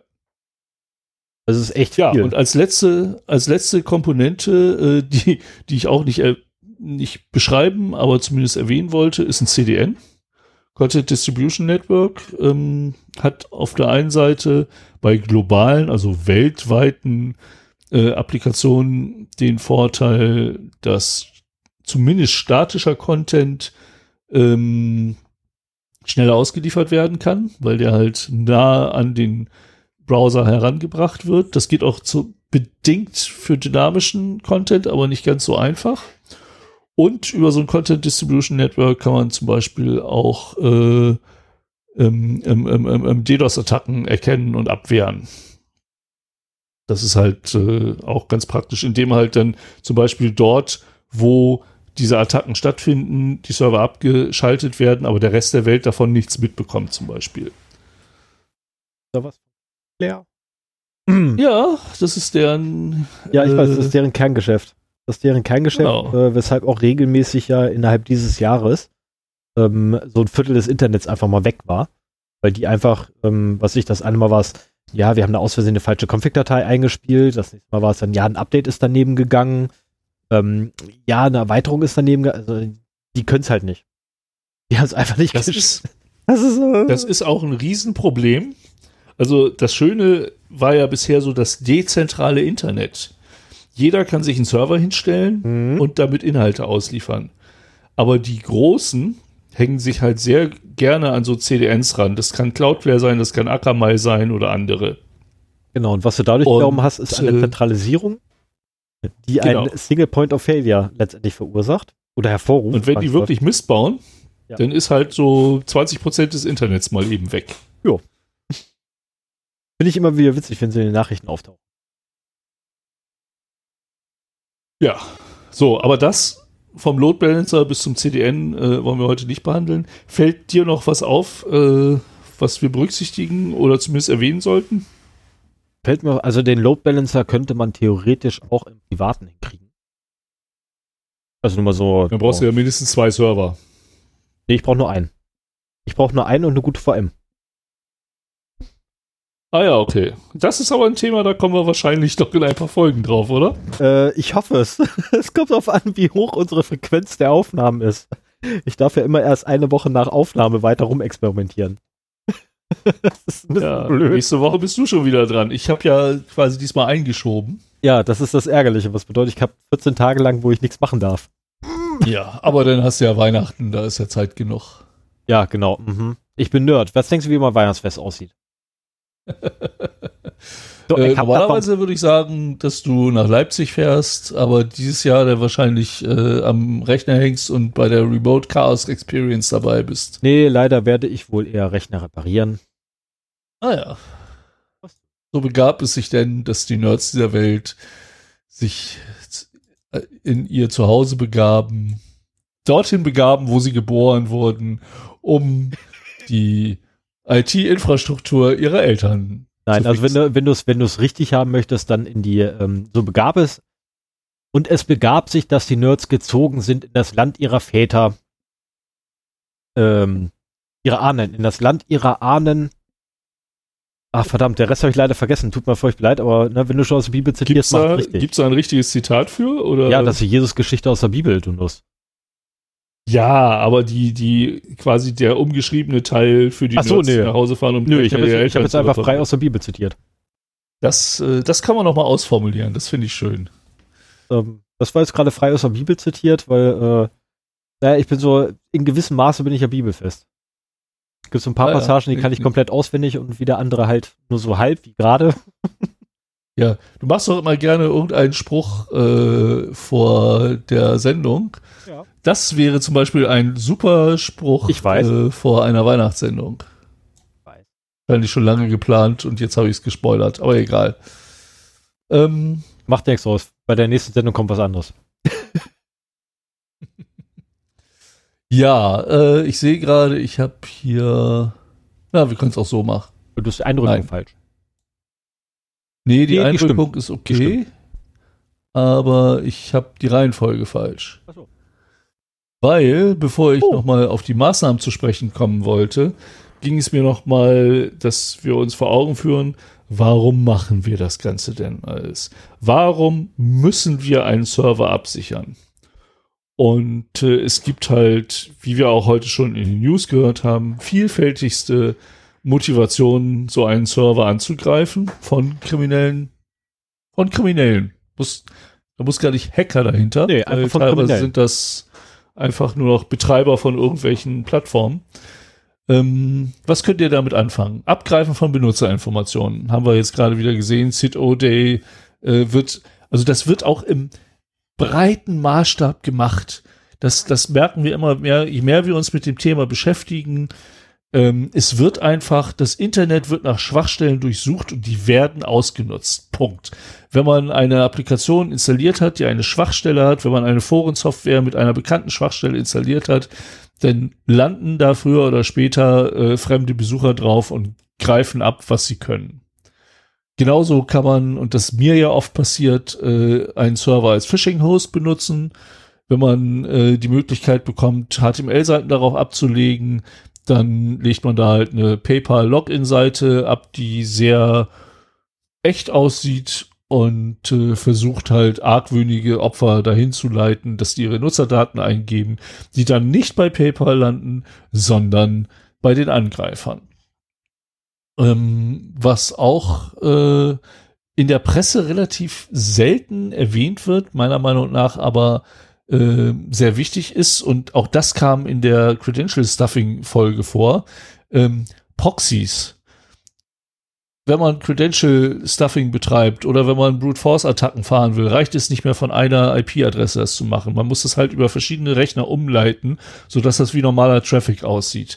Und äh, wenn man eine große Anzahl von Servern gehackt hat, um, umso besser, wenn es ein kleiner Server mit nur 45 Benutzern ist, der die meiste Zeit vor sich hin eidelt, dann merkt auch keiner, äh, wenn da drüber irgendwelcher Traffic geleitet wird. Das ist ja auch nicht so viel. Ein Login-Request ist ja kein, kein großer Traffic. Also auch dafür ist es halt sehr interessant. Und letztendlich kann das auf den Betreiber des Servers zurückzuführen, zurückgeführt werden. Ne? Also wenn dann festgestellt wird, oh, hier versucht sich jemand auf äh, per Brute Force auf unserem Server einzulocken, dann guckt man mal auf die IP, schaut, welcher Server das ist und dann kriegt man plötzlich äh, Mails, dass man das doch mal bitte sein lassen sollte. Dann, was immer noch mal passiert, aber ich glaube nicht, nicht mehr so im großen Rahmen, äh, ist Crypto-Mining. Da wird halt einfach die Compute-Ressource der Server genutzt, um halt, äh, ja, Kryptowährungen äh, zu meinen. Was bestimmt mit genug Servern auch noch machbar ist, zumal man es ja nicht bezahlen muss. Ähm, aber da habe ich relativ wenig Erfahrung mit, muss ich ganz ehrlich sagen. Hast du das mal gemacht? Hast du da Erfahrung mit? Nee, keine Ahnung. Kryptomining. Okay, ja gut. Also Kryptomining. Wir müssten uns dafür ein, ein, ein, ein, einladen. Ja, genau. Also ein paar Kollegen von uns haben das ja gemacht und das fand ich auch recht spannend, wenn die mal davon erzählt haben. Aber es, mittlerweile, mit jedem Jahr lohnt es sich weniger. Das, so viel weiß ich. Ja. Ja, nicht nur mit jedem Jahr, mit jedem Tag. Ja. Äh, Ransomware ist halt etwas, was auch bei Servern gerne eingesetzt wird, so nach dem Motto, hier, ich, ich habe deinen Server verschlüsselt, du gibst mir Geld, ansonsten entweder veröffentliche ich es alles oder äh, lass es verschlüsselt bis zum St. Nimmerleinstag. Ähm, ist bei Desktop-Rechnern üblicher, aber es gibt auch diverse Ransomware, die halt Server angreift. Ähm, man kann es auch als kriminelles Webhosting betreiben, indem man Drive-by-Exploits äh, auf den Seiten hostet. Ähm, das kann man ja auch nicht unter seinem Namen in einer äh, selbst gemieteten äh, Webseite machen und äh, auf dem Weg kann man dann halt anderen Leuten wieder äh, schwach, also Malware unterschieben. Und für die meisten dieser Szenarien ist es völlig egal, was auf dem Server läuft. Je kleiner, umso besser. So kann man davon ausgehen, dass halt auch die Sicherheitsmaßnahmen nicht besonders ausgeprägt sind und äh, Eindringlinge lange Zeit nicht bemerkt werden. Viele dieser Tools setzen darauf ab, eine Vielzahl von Servern zu haben. Wenn dann einzelne wegfallen, ist das nicht so wild. Die werden halt markiert, so von wegen, oh, wir sind aufgeflogen, schmeißen wir aus der Liste raus und die anderen funktionieren ja noch. Und viele dieser Tools funktionieren auch so, dass man halt immer wieder einen Feed neuer äh, Server bekommt. Vor allen Dingen, wenn man dafür bezahlt. Ähm, die Sachen, die es umsonst gibt, sind nicht besonders effektiv. Aber ähm, wenn man Geld dafür bezahlt, dann kriegt man halt die Premium-Daten und äh, da kann man eher davon ausgehen, dass die halt äh, ja länger vorhalten. Ja, und ich kann es immer nur wiederholen, kein Server ist zu unwichtig, um nicht äh, von jemand anders aufgemacht zu werden, weshalb jeder halt seine Server absichern muss. Und ähm, wir haben die Komponenten ja im Schritt davor vorgestellt. Und alle diese Komponenten, die ein Server beinhaltet, bieten halt eine Angriffsfläche. Das darf man halt nicht vergessen. Auch das Betriebssystem bietet eine Angriffsfläche. Der Webserver, also es kann sein, dass die Applikation, die da drauf läuft, total sicher ist, aber der Webserver eine Schwachstelle hat. Ähm, und man dann meinetwegen über ein Directory Traversal ähm, in ein Verzeichnis kommt, in das man nicht rein darf. Oder dass er auch falsch konfiguriert ist und man deswegen sich den Inhalt von Verzeichnissen angucken kann, ähm, statt nur die HTML-Daten, die da liegen. Und deswegen müssen diese Komponenten eben auch sicher konfiguriert sein. Sie müssen überwacht werden und sie müssen, was wir immer wieder betonen, aktuell gehalten werden.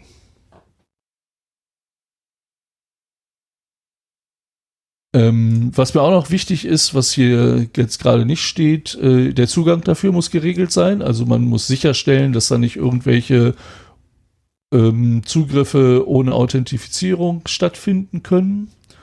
Und man muss immer davon ausgehen, dass einzelne Sicherheitsmaßnahmen nicht greifen können. Dass zum Beispiel doch der Webserver vielleicht eine Lücke bekommt, was man nicht schnell genug mitbekommt, so dass man halt man kann sich nicht darauf zurückziehen, irgendwo eine Sicherheitsmaßnahme zu haben, sondern äh, man muss einfach davon ausgehen, dass ähm, jede dieser Maßnahmen unter Umständen zusammenbrechen kann und man muss noch eine zweite dahinter haben.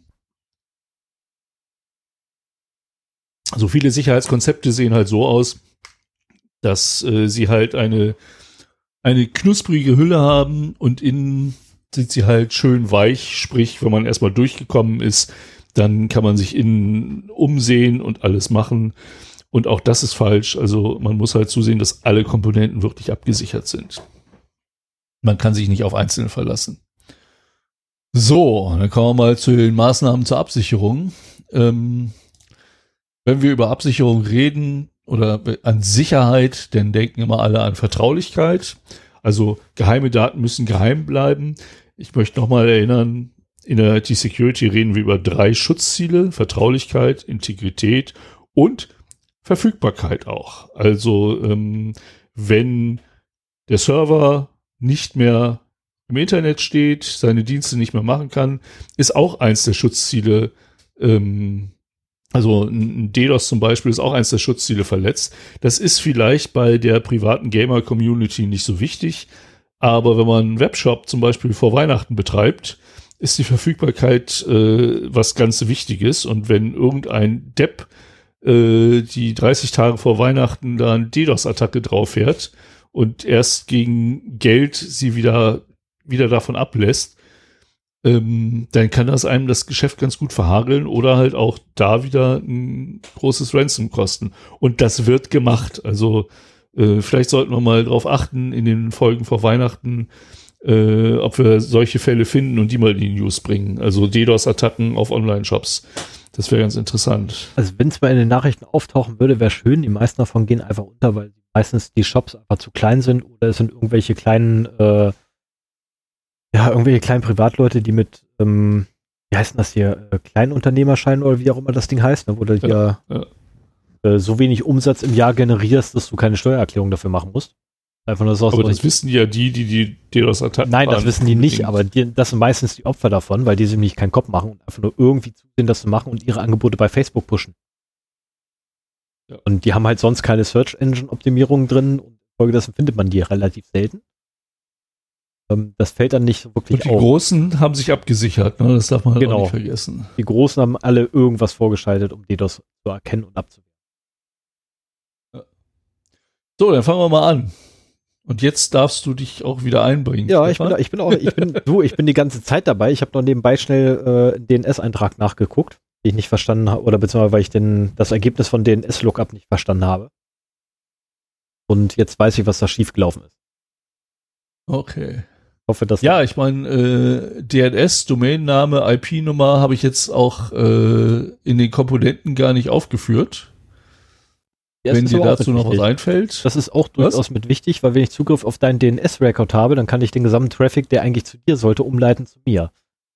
Das ja. ist, ähm, ist schon ja, bedingt, bedingt wichtig. Immer klar, wenn ich jetzt so ein privates Ding habe. Äh, Aber das ist auch nichts, worauf du wirklich äh, Einfluss hast, es sei denn, du betreibst deine eigenen. Ich wollte gerade sagen, du musst schon deinen eigenen Server für die Domain. Haben. Genau, du musst schon einen eigenen Server für haben, ansonsten hast du gar keinen Einfluss drauf. Ja. Ähm, aber das ist durchaus ein Punkt, wo man zumindest mal kurz drüber nachdenken sollte. Äh, Habe ich einen DNS-Server bei mir direkt laufen? Ja, nein. Ähm, wenn ja, muss ich Maßnahmen ergreifen, um das Ding abzusichern, weil er irgendwas ganz Wichtiges macht, beispielsweise Verwaltung meiner, meiner äh, URLs, die ich besitze, oder Domains besser gesagt sind es ja, ähm, die ich mhm. irgendwann mal käuflich erworben habe, dann sollte ich auf jeden Fall Maßnahmen ergreifen. Ansonsten, wenn das nicht der Fall ist und äh, wie in meinem Fall das einfach nur so ein, so ein Proxy mehr oder weniger ist, ähm, ja, dann egal. also ich brauche bei ja, meinem. Ich meine, das, was dein DNS macht, ist, macht ja im Prinzip auch jede Fritzbox. Ja. Ne, das ist halt so ein, so ein DNS-Proxy und Cache. Und äh, die Fritzbox genau. kennt halt die lokalen äh, DNS oder die lokalen Rechnernamen in deinem LAN und für dein LAN äh, arbeitet sie auch als Domain Name Server und äh, für die Domains im Internet fragt sie halt bei anderen Domain Name Servern nach. Und wenn sie es halt gecached hat für x Minuten oder sowas, dann gibt sie die Antwort auch gleich zurück, damit es halt einfach schneller geht. Ich habe nur leider den Fachausdruck dafür vergessen, aber so was kann man das nachhören. Haben wir eine Folge zu. ja, genau. Oh, wie, viele, wie viele Folgen wir. Ja, schreib, schreib die mal ja, auf. Warte mal, rein. wo bin ich denn? Äh, bin ich denn? Da, genau, das ist mein Cursor. Dann schmeiß das hier oben mit rein. Server. Folge. Weil ich kann auch schon gleich die nächste Folge wieder anführen, die wir schon gemacht haben. Äh, dann schreibt die bitte da drunter, wo ich jetzt gerade war, weil da so. Nee, nee, die steht schon drin. Achso, okay. so. Oh, das sind sogar zwei Folgen. Oh. War zwei geteilt. Stimmt, weil das zu viel war. Ja, die sind doch beide fast. Ach, Aha. verdammt, ich habe hier in meiner Ja, stimmt, das waren zwei Folgen, hast du recht. Ich habe hier zwei. ähm, Ich wollte nur ein Thema ich habe hier noch mehr, all, ich habe hier noch mehr allgemeine äh, Maßnahmen, die so oft vorgekommen sind, dass ich mir gesagt habe, die ziehe ich noch vor. Ähm, was ich schon gesagt habe, ist halt äh, wissen, welche Komponenten im Einsatz sind. Mhm. Das klingt jetzt trivial, aber wenn man bedenkt, dass da zum Beispiel auch Libraries dazu gehören, die von irgendwelchen, ne, also äh, jQuery zum Beispiel und, und andere Geschichten, ähm, dann darf man das auch nicht außen vor lassen. Das ist bei äh, Cloud Security halt auch eine ganz wichtige Sache, wenn man halt Images erstellt, dass man äh, nur geprüfte Image, also nur geprüfte Komponenten da reinwirft und äh, nicht einfach jedes äh, Open Source Library nimmt, das ja jeder auch Malware reinschreiben kann, bis sie entdeckt wird. Ähm, und äh, insofern, also es ist äh, ein bisschen komplexer zu wissen, welche Komponenten wirklich darauf im Einsatz sind. Äh, Node.js. Deaktivierung, das heißt aber auch Gesundheit, dass äh, nicht benötigte Komponenten nach Möglichkeit deaktiviert werden sollen. Was wir immer wieder sagen, Security Patches einspielen. Ähm, was mir auch wichtig ist, was schon viel weniger Leute machen, ist äh, Schwachstellen im Auge behalten. Ähm, es gibt genug Services, wo man über Schwachstellen informiert wird.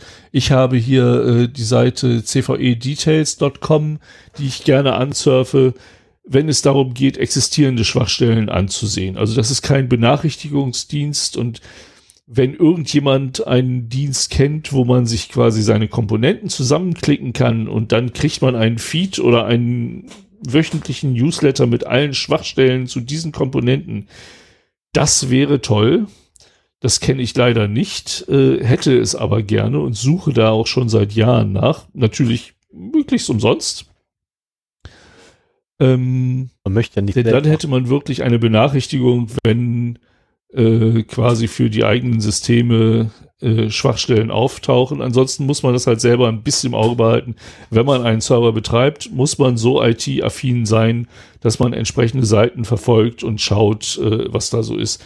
Es gibt zum Beispiel für WordPress, auch wenn es hier nicht im Scope ist, ähm, eine Seite, die einen mittlerweile nur noch wöchentlichen oder monatlichen Newsletter aller Schwachstellen in WordPress-Plugins publiziert, die sie gefunden, ha gefunden haben. Und das sind verdammt viele. Früher war es noch der tägliche Newsletter, den konnte man, den kriegt man jetzt nur noch gegen Geld. Und äh, das sind äh, monatlich, ist das eine ziemlich lange Liste von Schwachstellen, die in irgendwelchen WordPress-Plugins gefunden werden. Also irgendwie einen Weg finden, Schwachstellen im Auge zu behalten. Und was auch immer wieder gesagt werden kann, Verschlüsselung ähm, in Transit und at Rest, also was heißt das jetzt? Ich, ich weiß nie, was das auf Deutsch heißt. Oh Mann, ey. Also Transportverschlüsselung, das genau, ist halt, Transportverschlüsselung äh, und die bewegten äh, Daten. Genau, und die, äh, die Daten, welche irgendwo ruhend lagern, sprich auf der Festplatte, ebenfalls verschlüsselt. Ja, also wenn sie irgendwo gespeichert sind. Ähm, wenn es irgendwie machbar ist, äh, auch noch Ende zu Ende, aber äh, das ist wieder eine andere Geschichte. So, das waren die allgemeinen Maßnahmen. Da werden wir auch immer mal wieder drauf hinkommen, äh, wie man das halt machen kann. Äh, wir haben jetzt als erste Komponente ganz unten den Server mit dem Host-OS. Nicht wissend, ob es jetzt ein also wir, wir reden jetzt nicht über Virtualisierung und dass wir uns auch noch um den Host kümmern müssen, sondern wenn es ein virtueller Server ist, dann ist es halt das Guest OS, äh, mit dem wir uns beschäftigen. Also letztendlich ist es Aber grundsätzlich, wenn das, wir einen Server mieten, es ist immer das, äh, das Operational System, äh, hoppla, äh, das, das, das Betriebssystem des Servers, auf dem oder für den wir jetzt gerade Geld hingeworfen haben. genau, ja, genau, So. egal ob virtuell oder genau, egal welcher äh, Form, Blech. Es geht immer um das Betriebssystem von dem Ding. Genau, Was in der wir Regel, sehen, wenn man was halt wir so, sehen. Wenn man so einen Server hat, hat man halt äh, Root-Zugriff da drauf. Und wie, wie installierst du eigentlich ein Betriebssystem da drauf? Irgendwann musst du es ja machen. Hast du dann jemanden, der da hingeht und den entsprechenden USB-Stick, den du da hinschickst, reinsteckst? Oder? Äh, ich habe vier Möglichkeiten. Äh, Möglichkeit eins: ich drücke in der Web-Oberfläche einen Knopf. Möglichkeit 2, oh, okay. ich schicke eine E-Mail und sage, bitte mach das. Möglichkeit 3, ich rufe an und sage, mach das. Möglichkeit 4, ich fahre selber hin mit nach Terminabsprache und mach das.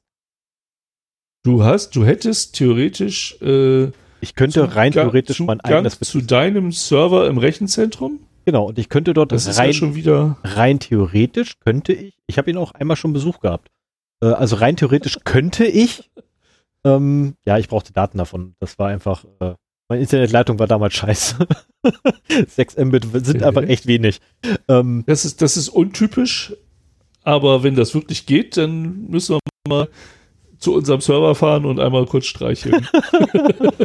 ich weiß gar nicht, ob das heute noch geht. Also damals gang das noch, das war super, weil du konntest dir halt deine Daten abholen.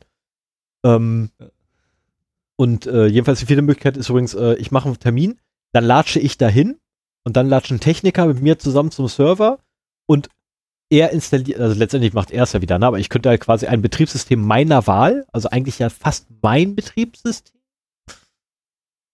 welches ich beim Hoster auswählen muss, ähm, das ist dann so wieder die Einschränkung. Dort ja, quasi ja, live Man hat halt mal Einschränkungen. Aber ich könnte halt dann dadurch okay. bei der Installation ein paar ähm, äh, Flex noch setzen und Software gleich zusätzlich installieren lassen. Wenn ich wollte. Also auf jeden Fall, irgendwann musst du halt da mal ein Betriebssystem drauf installieren, egal ob du das halt äh, installieren lässt oder nicht. Und dann fängt es schon an. Dann hast du halt so eine Basisinstallation. Das ist wie halt mit diesen ganzen ähm, Elasticsearch-Geschichten. Die hat halt erstmal eine Grundkonfiguration, die nicht unbedingt von Anfang an eine sichere sein muss. Ja. Und äh, dann geht es halt darum, alle Services zu deaktivieren, die nicht benötigt werden, Benutzer eventuell zu deaktivieren, die nicht benötigt werden oder umzubenennen ähm, was weiß ich, wenn du einen Root-User haben willst, der nicht Root heißt, ähm, dass du dich dann um solche Sachen kümmerst. Was? Root-User sollte man immer Hannes nennen. Zum Beispiel, genau. Ähm, das ist jetzt aber schon, das ist quasi die erste Aufgabe und äh, die ist nicht ohne.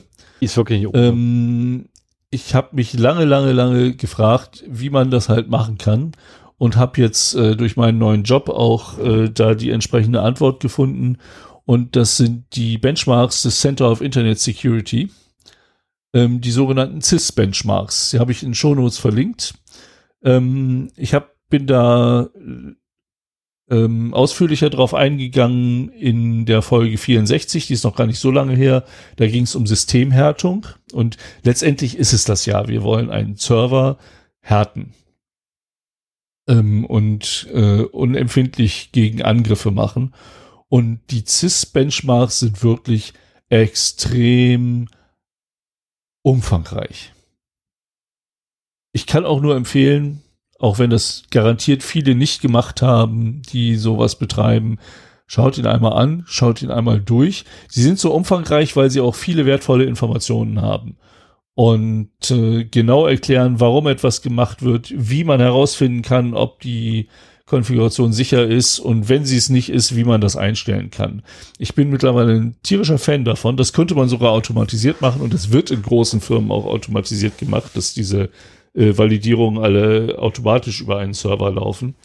Aber ähm, für uns, also das, das gibt dem Serverbetreiber ein Überblick darüber, was alles gemacht werden muss und kann. Und ich glaube, das ist eine, äh, eine gute Fingerübung für jemanden, der halt so einen Server betreibt. Ja, zumal da auch so schöne Sachen drin sind, wie ähm, deinstalliert erstmal Snapd, wenn ihr einen Ubuntu installiert habt. ja, ich, ich kenne mich mit den ist. einzelnen Maßnahmen gar nicht, gar nicht so aus. also auf einzelne Maßnahmen äh, hattest du ja am Anfang schon im Vorgespräch gesagt gehabt, willst du auch gar nicht eingehen. Von daher lass, belasse ich es einfach dabei. Also es ist nicht trivial, mal eben so Snapd komplett loszuwerden. Auf einem Ubuntu. Ja. Naja, und äh, natürlich regelmäßige Aktualisierung. Also wenn es äh, Updates für das System gibt, dann sollten die zeitnah eingespielt werden. Es kann natürlich immer sein, dass man damit das Risiko hat, dass man seine Applikation kaputt macht, die da drüber liegt oder irgendwas anderes kaputt macht. Und wenn man das befürchtet, dann sollte man sich vielleicht überlegen, nicht nur einen Server zu fahren, sondern zwei Server zu fahren. Den einen, wo man halt die Aktualisierung, und zwar alle Aktualisierungen, das wird nicht die einzige sein, testet. Und wenn sie problemlos funktioniert, dann auf dem Live-System auch einspielt. Das ist so dass das Staging, das eigentlich im Unternehmenskontext benutzt wird, aber auch mehr und mehr im privaten Umfeld wirklich Sinn macht, ähm, wenn es einem wichtig ist, dass die Verfügbarkeit gegeben ist. Wenn das nicht ganz so wichtig ist, dann muss man halt zusehen, dass man ein gutes Backup hat. Das muss man eh haben. Und dann aber auch, äh, also ein gutes Backup heißt nicht nur, dass alles, was relevant ist, gesichert wird, sondern auch, dass man gelegentlich mal testet, das wieder zurückzuspielen. Richtig. Und äh, das sollte man nicht auf die leichte Schulter nehmen, denn mhm. da können echt Probleme auftreten, ja. mit denen man nicht gerechnet hat. Oh ja. Und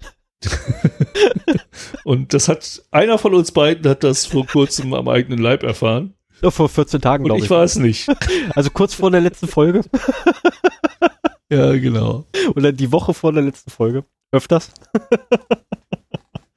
Aber die Probleme sind alle behoben und davon abgesehen, es sind, es, okay, jetzt müssen wir was ganz kurz wenigstens klarstellen. Es, sind, es ist kein Restoring-Problem aufgetreten für unseren jetzigen Server, sondern für die zukünftige Generation ist ein Restoring-Problem des aktuellen Backups aufgetreten, weil das aktuelle Backup ah, ja. aufgrund von Versionssprüngen nicht einspielbar ist ohne weiteres. Das ja, war der mit ganze den Versionssprüngen, da, da, haben wir ja auch schon und, wieder so, so einen Punkt. Und ich bin da total abgef abgeflucht ohne Ende und ja, ich könnte theoretisch die äh, Version nach und also sukzessive nach oben ziehen. Oh, Habe ich aber gar keinen Bock. Eigentlich will ich das Ding komplett neu machen. Und daran ja, das heißt aber auch, du hast veraltete Software auf deinem Server. Ja. Wenn du. Stimmt. Ja, genau. Stimmt. Ich also ich eine, muss auch dazu sagen. Ein Stück Software, das tatsächlich massiv veraltet ist. Ich beschreibe hier auch äh, den, den wünschenswerten Sollzustand. Das heißt auch nicht, dass wir jetzt alle da selber dran halten. Man muss, also ich, ich finde es wichtig zu wissen, was man theoretisch machen muss. Und dann kann man für sich ein Tailoring machen, so was, was man für sinnvoll hält. Aber ich, ich sage immer wieder gerne so, Ahnungslosigkeit ist halt keine Ausrede. Wenn man nicht weiß, was man machen muss, kann man auch nicht beurteilen, ob man das jetzt für wichtig hält oder nicht. Richtig. Und, äh, Genauso ist übrigens das mit den CIS-Benchmarks äh, zu verstehen. Das heißt nicht, dass man die alle umsetzen muss, aber ähm, da ist wirklich das Dokument, in dem drin steht, was gemacht werden kann könnte. So, ja, regelmäßiges Backup. Das beinhaltet zum Beispiel auch Konfigurationsdateien. Und äh, was natürlich schön ist, wenn man eigene VMs hat, kann man davon Snapshots ziehen. Das äh, ist auch eine, eine sehr schöne Funktion, so dass du quasi die, den ganzen Zustand einer VM zu einem Zeitpunkt einfach wegspeichern kannst. Das kannst du halt mit einem Rechner nicht unbedingt machen. Da musst du dann teilweise auch wieder einzelne Komponenten runterfahren, damit du äh, darauf zugreifen kannst, was die schreiben, damit die während des Backups nicht äh, verändert werden und so weiter. Und äh, damit halt Inkonsistenzen in den Dateien entstehen. Äh, man kann halt jetzt nicht unbedingt äh, die einer Datenbank unterliegenden Dateien einfach so wegschreiben, äh, während die Datenbank halt äh, mit Requests belastet wird. So.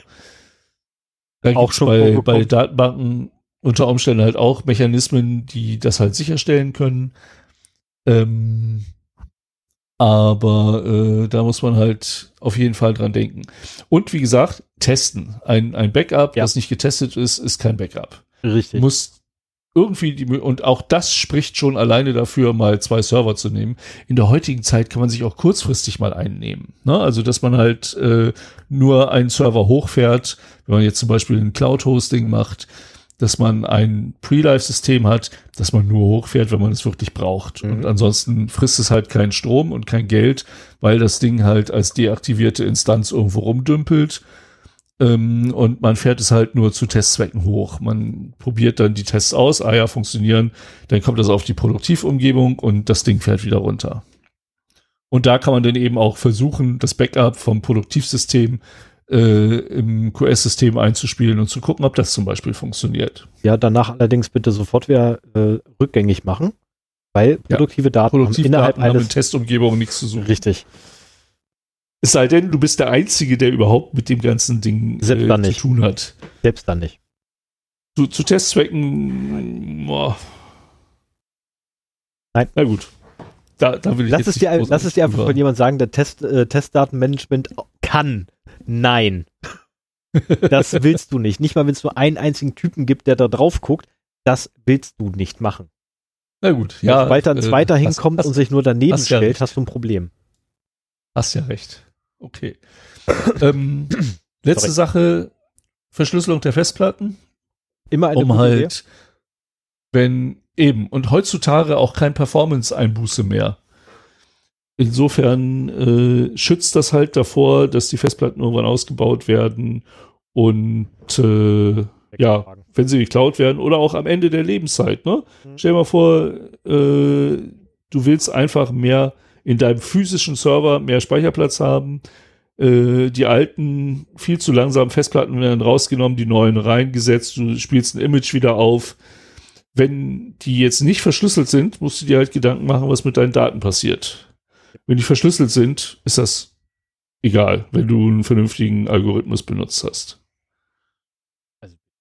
So, das wäre jetzt erstmal, was das Betriebssystem an sich angeht, Das ist äh, alles. Bevor ich jetzt zur Firewall komme, hast du da noch was? Naja, du, du sagst es einfach so, ne? Das wäre jetzt so jetzt erstmal alles. Ich meine, das ist ein Riesenbatzen, wenn man den erstmal aufdröselt. Ich meine, das machen wir jetzt mit Absicht nicht, weil alleine der, äh, alleine wirklich nur ähm, Betriebssystemhärtung, das sprengt den Rahmen. Das sprengt den Rahmen, glaube ich, von locker zwei Sendungen, wenn wir das richtig auf, Ja, aufreißen Ja, wollen. ja. Ähm, machen wir jetzt nicht, aber da gibt es noch ganz, ganz viele ähm, kleine Sachen, die man halt bei, also wirklich ganz winzige Sachen, die man beim Betriebssystem noch beachten muss. Ähm, dem Root-Nutzer das Passwort wegnehmen, beispielsweise bei einem Linux-System, dann kann er sich nicht mehr anmelden. Ähm, und, und, und. Na, also da gibt es tausend Sachen, die man beachten muss. Ähm, äh, Berechtigung hast du übrigens nicht angesprochen. Weil du warst die ganze Zeit beim Betriebssystem jetzt unterwegs und du hast die Berechtigung der einzelnen Nutzer vergessen. Ja, also es hat sich darauf bezogen, die äh, Benutzer so einzuschränken, wie es geht. Ich habe es nachher noch zum Beispiel beim, beim Webserver, Okay, dass der halt auch äh, in seinen Berechtigungen möglichst eingeschränkt wird.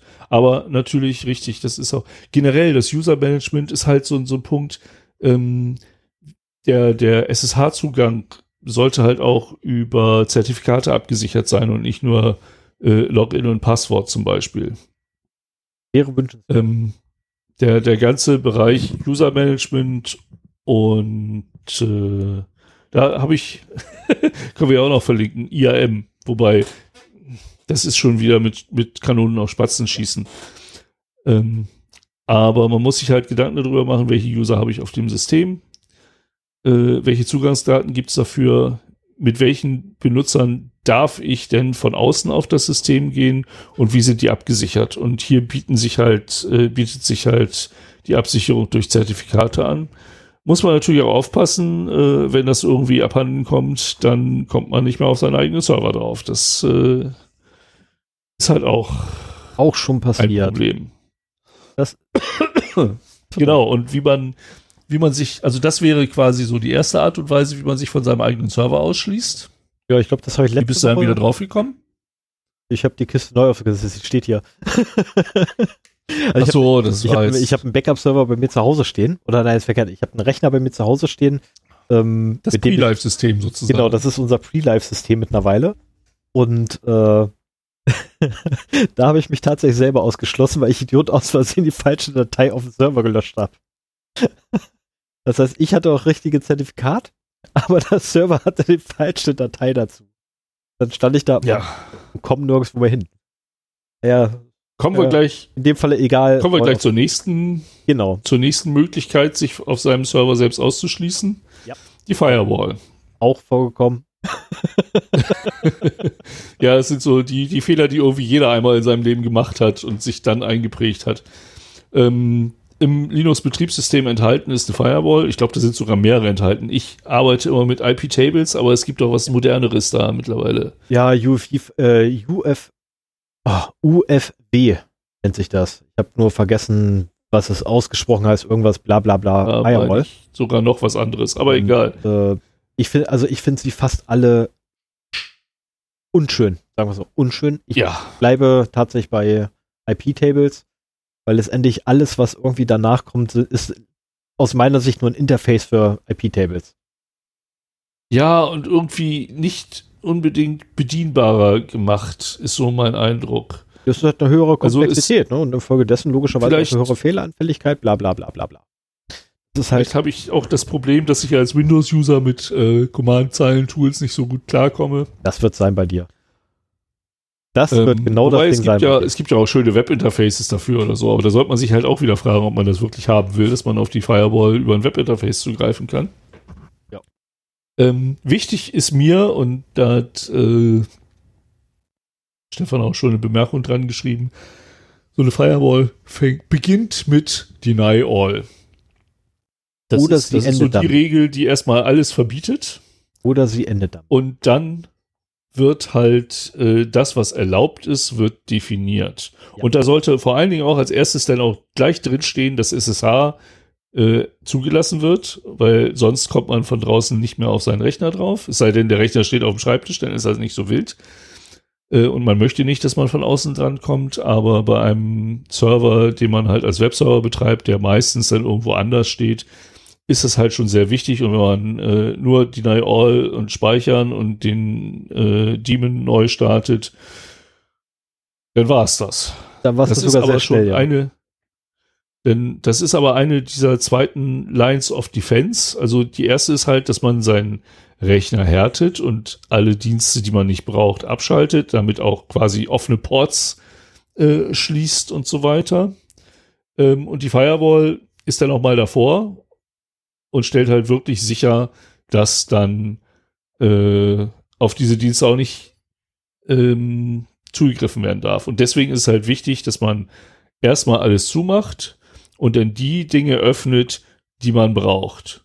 Und auch hier heißt es wieder, man muss halt wissen, was man braucht, sonst klappt das nicht. Das ist nervig und es ist natürlich viel einfacher, eine Firewall zu haben, die erstmal alles durchlässt, so nach dem Motto, zumindest oh, von außen alles äh, raus und von innen nicht so viel. Nein, von innen Andersrum. dürfen alle Verbindungen rauslaufen und umgekehrt, so wie das bei ähm, Ubuntu äh, und Windows. PCs öfter der Fall ist bei lokalen Firewalls. Ähm, aber es ist halt wirklich so, dass man halt da nochmal als äh, ja, Second Line of Defense ähm, darüber wachen kann, was dann alles äh, geschlossen wird und was nicht. Ja, auch Firewall ist garantiert ein Thema für eine Sendung. Äh, hatte ich auch schon ein paar Mal auf dem Plan. Aber ähm, das, das ist auch, ich finde das so ein typisches Stefan-Thema. Wobei ich, ich würde dann ja wieder, ich würde dann ja wieder so zu Next Generation Firewalls abgleiten, die dann auch noch äh, andere Funktionen haben äh, als die Betriebssystem-Firewall hier. Nee, also da muss ich ganz ehrlich sagen, nee, ich bin da, ich bin da tatsächlich total oldschool äh, IP-Tables und dann jeden Port einzeln aufmachen und tatsächlich selbst entscheiden, was mit welchem Port passiert. Ja, Da bin ich genau. extrem Dann altmodisch. So, so lernt man auch, was auf dem Server so abgeht. Ja, genau deswegen. Also allein schon, äh, wenn ich in meine IP-Table reingucke, kriege ich manchmal schon einen Kotzkrampf, wie viel da offen ist. Bis mir dann wieder einfällt, so, ja, ich habe ein Jitsi laufen. Das ist so. Dokumentation. Dokumentation ist übrigens auch ein wichtiger Punkt. Äh, den habe ich hier gar nicht aufgeführt. Ähm, auch wenn man nur einen Server betreut, sollte man sich aufschreiben, was man da drauf macht. Ähm, Best, Weil Practice, irgendwer weiß es nicht mehr. Best Practice ist tatsächlich mittlerweile geworden, zumindest bei mir, also bei mir ist es Standard. Und aus meiner Sicht ist es einfach Best Practice. Äh, wenn man irgendein System aufsetzt, sei es jetzt ein Server, sei es ein, ein Client PC, ähm, sei es irgendwie die Windows-Büchse vom Nachbarn, whatever. Zettel und Stift rausholen und jeden einzelnen Schritt äh, dokumentieren. Wirklich, Ja, ich mach's, ich mach's, ich mach's digital, ja, g- weil ich damit auch das Wie ist es erstmal völlig gut. egal. Das war jetzt nur als, äh, ja, als Analogie. Also letztendlich tatsächlich dokumentieren, was man macht. Und im Idealfall tatsächlich so, dass man hinterher hingehen kann, äh, dass wem anders gibt, was, und so machst du das und dann funktioniert das. dann führt er das halt so oder ist er in der Lage, das genauso auszuführen. Äh, das mache ich ja gerade mit unserem Server.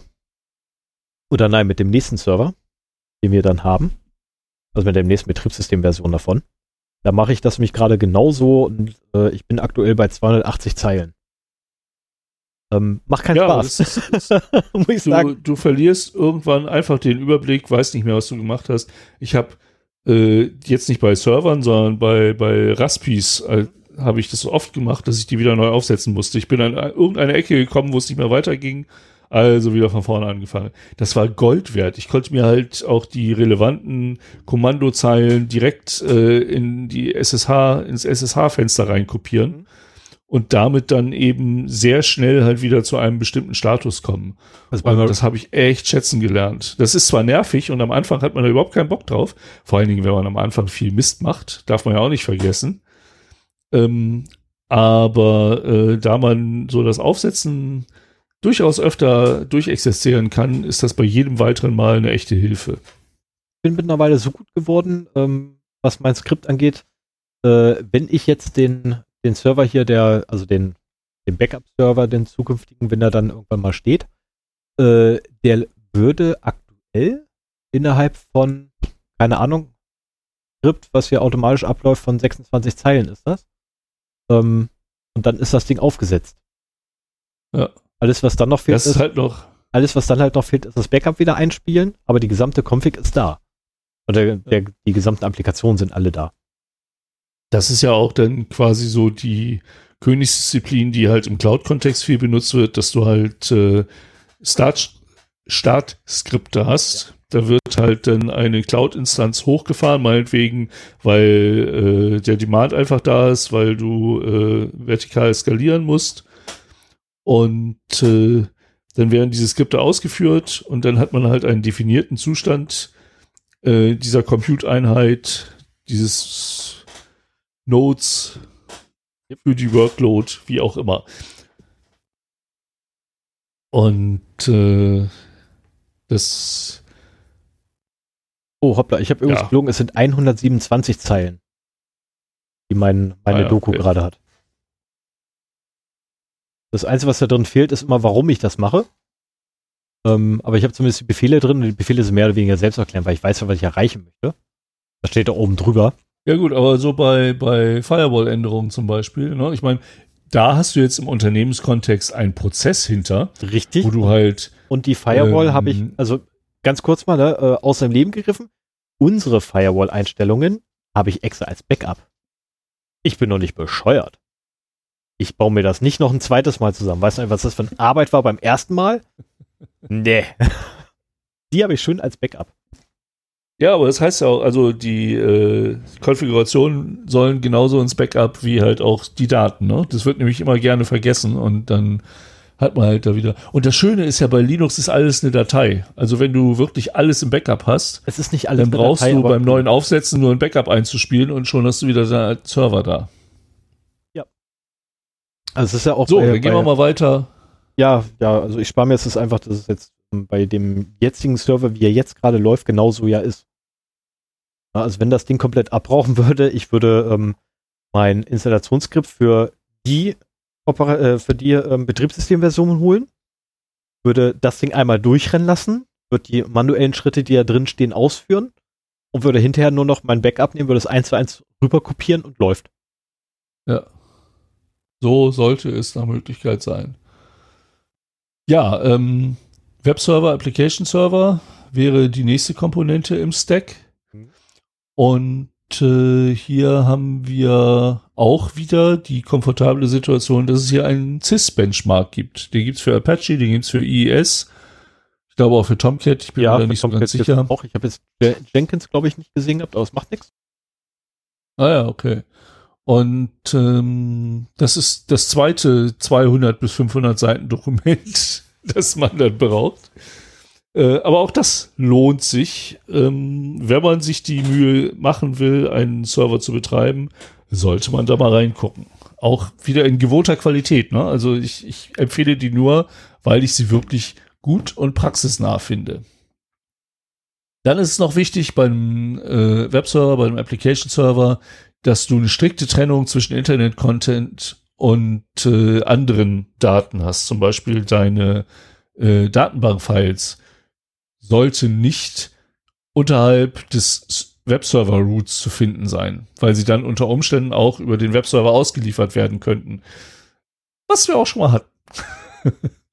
Der einzige Datenfluss, und, der uns jemals untergekommen ist, den, in dem wir selber genau. getaucht sind. Ja, genau. Und äh, aber auch anderes. Also es gibt halt so dass das Wurzelverzeichnis für den Webserver und äh, darunter sollen halt wirklich nur noch Dateien sein, die auch als Dateien im Internet zu sehen sein könnten, ohne dass es Schaden macht. Ja, also Benutzerdaten, ähm, überhaupt Datenbanken, Textdateien, die zwischengespeichert werden. Selbst Temp-Dateien sollten da nicht auftauchen, sondern auch Temp-Dateien ähm, also temporäre. Kann man oder, halt von äh, außerhalb des, des Server-Routes sich halt organisieren. Da gibt es noch extra das Verzeichnis slash, äh, slash TMP. Genau. Bei jedem Neustart gelöscht.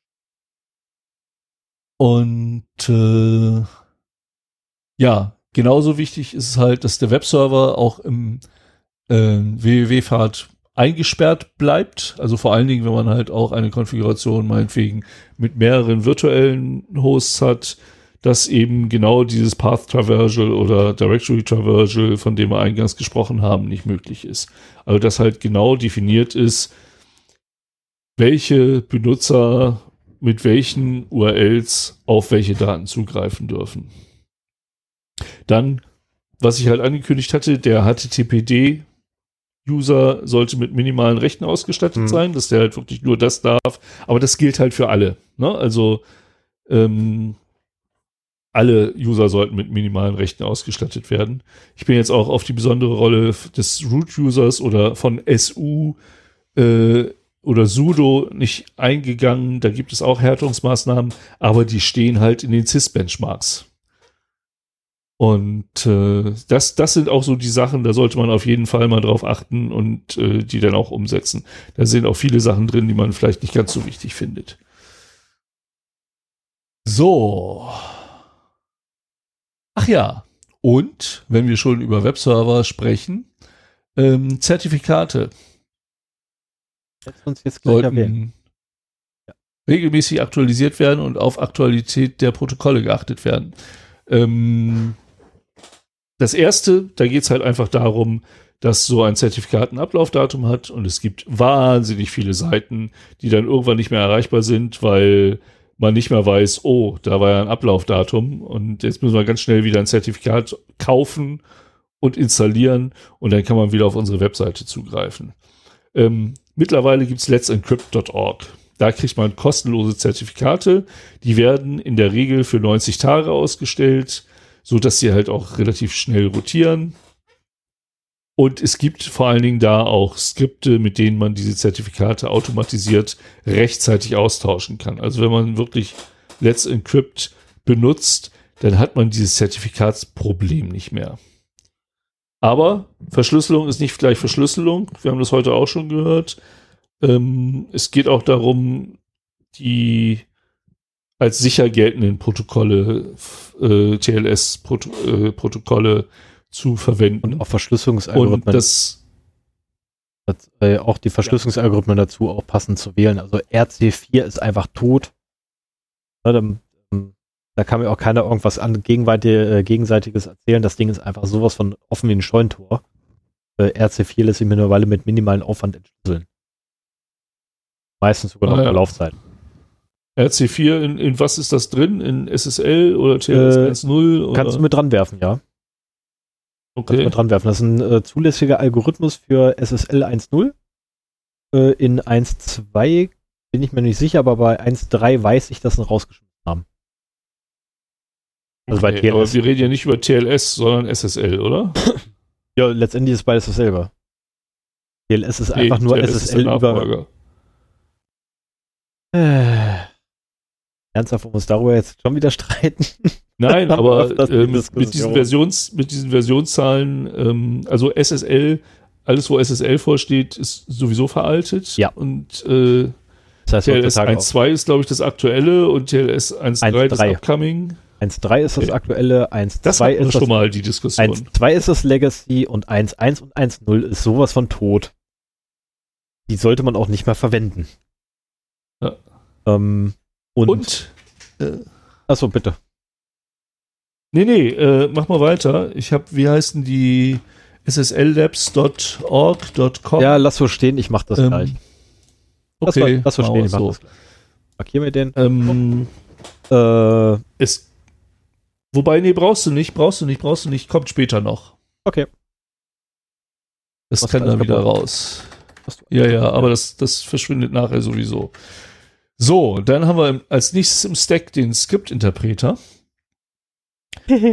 Da ist mir tatsächlich nur eingefallen, hier schön Updates einspielen, aktuell halten. Ja. Das ist nicht ganz so trivial, äh, wie man sich das vorstellt. Ja, Die Bezugsquelle checken. Ähm, richtig. was ich damit meine, ist, um bei Ubuntu und auch bei der aktuellsten Version von Ubuntu ein halbwegs aktuelles PHP zu kriegen, braucht man eine externe Quelle. Achtet drauf, welche ihr verwendet. Weil äh, diese ganzen extern, externen Quellen sind war voll toll, dass man sich die alle einziehen, äh, reinhauen kann und nutzen kann. Ähm, ist eine schöne Erfindung und eine schöne Sache, äh, funktioniert auch in der Regel klasse, aber sie gibt natürlich auch wieder bösartigen Menschen die Möglichkeit, dort unliebsamen Quellcode mit reinzuwerfen. Deswegen immer darauf achten, welche Quelle verwende ich.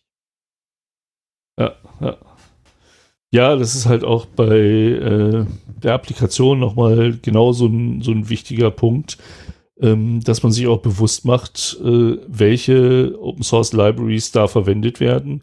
Das, das kann man zum Teil gar nicht. Ne? Die sind so komplex, wenn ich mir jetzt vorstelle, für WordPress, ähm, was wird da noch eingebunden, in welchen Versionen, welche Schwachstellen sind da. Ähm, Alleine deine ganzen Plugins, die mich zum, zum Wahnsinn derzeit treiben. Ich habe schon sehr in viel der- rausgeschmissen. Ja, in der Testumgebung, also in der Testumgebung treiben sie mich trotzdem gerade zum Wahnsinn. Ja, zumindest dieses eine Teil, wo ich, wo ich mir denke so, kann er das Ding nicht einfach deaktivieren? Für eine Stunde, ich ziehe ein Backup und dann kann es wieder aktivieren? Frag mich doch. Habe ich gemacht gehabt, da warst du dagegen. Du wolltest die Seite Ja, nicht wohl verändern. einen Grund. Also was das Plugin macht, äh, es, es verschiebt den äh, Login-Ort. Ach so, ja, das ist unser wirksamster DDoS-Schutz, äh, Brute Force-Schutz. Ja, funktioniert auch super. Das Problem ist nur, dadurch geht bei mir gar nichts. Ich krieg Oh. es, weil ich könnte mich, ich könnte mich in dieser, also ich habe die Seite mittlerweile so weit gekriegt, ähm, sie lädt aber die externen Inhalte nicht. Also sprich den Kram aus der Daten, also den größten Kram aus der Datenbank schon, aber die Medieninhalte nicht. Was ich noch machen müsste, ist halt mich mal einloggen können, was aber nicht geht. Ja, aber warum geht das nicht? Das funktioniert nicht, ähm, weil es die falsche URL ist. Wenn ich versuche, mich einzuloggen, dann schiebt er mich auf 0x0d.de slash login, die halt ganz woanders liegt. Nämlich bei uns auf dem Server gleich und bei mir zu Hause. Ja, okay, das, das Thema hatten wir schon. Dann musst du Genau. auch noch in die äh, Localhost in die Domains eingeben, einnehmen. Ein, Habe ich aber bereits. stimmt, dazu Egal. musst, du dich, da, dazu musst du dich ja einloggen. Genau, das ist das Problem. Ich kann mich nicht einloggen. ich kann mich nicht einloggen, ich kann da nichts reinpacken. Ich bin raus. Da musst du das, ja, okay. Das ist ja, ein Riesenproblem derzeit an Aber das ist nicht das Problem des, des Plugins. Das wird immer passieren, fürchte ich. Nein, das Plugin würde aber zumindest ermöglichen, dass ich mich einlogge. Weil Ja, ich komme überall, ich komme überall hin auf unserer Seite, ich kann mich nur nicht einloggen. ne, ich meine, die Hälfte der Plugins funktionieren nicht. Okay, geschenkt. Aber Oh. das ist ärgerlich. Ich würde da gerne wissen, warum nicht. Das kann ich nicht prüfen, weil ich mich nicht einloggen kann. Den So. äh, Skriptinterpreter äh, zu wechseln ist halt auch nicht, oder da ist- äh, ah, ja, das welche nicht. Versionssprünge mitzumachen. Ich kenne das halt von Webhosting-Anbietern, da kannst du für deine Internetpräsenz auswählen, welche ähm, PHP-Version du zum Beispiel benutzen willst. Die bieten aber natürlich dann auch nur die an, die noch als sicher gelten. Das ist ja auch nicht immer nur die neueste, die gepflegt wird, sondern auch die älteren bekommen ja gerne mal äh, noch Sicherheitsupdates. Äh, und bei Betriebssystemen ist es ja genauso. Da gibt's die äh, Long-Term Service äh, oder Long-Term Support, ich weiß nicht, die LTS-Versionen, die dann halt, obwohl es Okay, schon neuere Service. Haupt, obwohl es schon neuere Hauptversionen gibt, immer noch die alten weiter gepflegt werden, sodass man halt äh, ein System hat, das mehrere Jahre äh, funktioniert zum Beispiel. Die hängen ja auch mit unserem Server ähm, auf einer LTS-Version von Ubuntu rum. Und Hm. äh, ich bin derzeit immer überlegen, ob wir eventuell auf Debian wechseln. Weil die aktuellste Version von Ubuntu Server mir nicht gefällt. Also mir persönlich nicht. Aber das ist, ähm, Ja, das, solange meine WordPress-Applikationen dann wieder funktionieren. Das ist, das ist ja bei uns das Schöne. Diesen ganzen Kram, da habe ich eigentlich überhaupt nichts mit zu tun. Wenn mir mal auffällt, dass was schief läuft, dann sage ich das Stefan und dann ist das sein Problem. genau das. Und das haben wir halt so, das haben wir halt so getrennt. Und das ist, das ist für mich eine sehr komfortable Situation. Ja, Aber die hat man halt nicht immer. Ne? Ich werde dich ist man dran halt auch erinnern. der Stefan im Leben eines Webservers. ich bin froh, dass das hier keiner sieht, ey. Ja, Stefan war sehr unanständig äh, über Jitsi gerade eben. Ähm, ja, ähm, aber auch die eigentliche Applikation. Ich glaube, du sollst mal ganz Ähm, kurz 10 auch Sekunden Pause machen. Du sollst dringend 10, Warum? Minuten, 10 Sekunden Pause machen und den Satz dann nochmal wiederholen, den du gerade gesprochen hast. Jetzt kannst du wieder. Gehe ich mal von aus. Ich habe keine Ahnung, was ich eben noch gesprochen Du hattest, habe. du hattest, Aber, du hattest gerade einen Einbruch gehabt in der Rate. oh, Das habe Hab ich ja halt. akustisch mitgekriegt, deswegen solltest du kurz noch mal warten. Damit- wenn's, wenn's nur der eine war, ja, also meine, ähm, aber mein Upload ist stabil bei 200 Mbit momentan. Mein Download bricht immer mal wieder ein. Eigentlich müsste, äh, müsste ich dich schlecht verstehen, aber es sind immer noch ein paar Mbit, die durchkommen hier. Und damit klappt das auch. Naja, deutsche Glasfaser, schönen Dank für garantierte 400 Mbit down, 200 up. Jetzt zwischen 20 und 23 Uhr sind das einstellige Zahlen. Ich komme mir vor wie damals mit meinem 8 Mbit Vertrag und noch schlechter teilweise. Mann. So, ähm, ja, wir sind im Prinzip schon oben angekommen. Die eigentliche Applikation, von der egal ist, was sie ist, ähm, und um die wir uns hauptsächlich nur kümmern müssen, wenn wir ein äh, Webhosting-Angebot in Anspruch nehmen, was teilweise günstiger, also billiger und einfacher zu handhaben ist. Ähm, auch da müssen wir dann halt, auch wenn es ein Webhosting ist, uns darum kümmern, dass diese Version aktuell ist und auch die ist gerne Ziel von Angriffen. Und in dem besonderen Fall, von dem ich in der Hausmeisterei erzählt habe, äh, habe ich leider nicht rausbekommen, welche Software da läuft und wie alt die ist und welche Schwachstellen die hat. Das hätte mich nochmal sehr interessiert, aber naja, man kann halt nicht alles rausfinden. Ähm, was man auf jeden Fall versuchen sollte zu klären, wenn man etwas installiert, ist halt, äh, wie Benutzer-Credentials abgelegt werden. Vor allen Dingen, wenn man halt nicht wie wir zwei Benutzer drauf hat. Wobei, Wir mehr. ähm, wie ist das eigentlich? Haben, ja, wir haben ein paar mehr, das habe ich ja in der Datenbank gesehen. Ah nee, das, das war äh, aber nicht.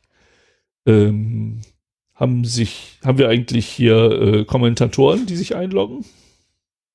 ich wüsste nicht. Da lockt man sich nicht ein. Das Haben wir- Cookie Ich geregelt. glaube auch nicht, ne? Das, das haben wir gesperrt. Also Ja. User-Accounts. Nee, also die, wir die haben wir nicht, äh, äh, also okay, auf der, auf der WordPress-Instanz selber, ja, da hast du recht, da gibt es nur zwei User. Ja. Stimmt, Ja, gut, das meinte ich halt.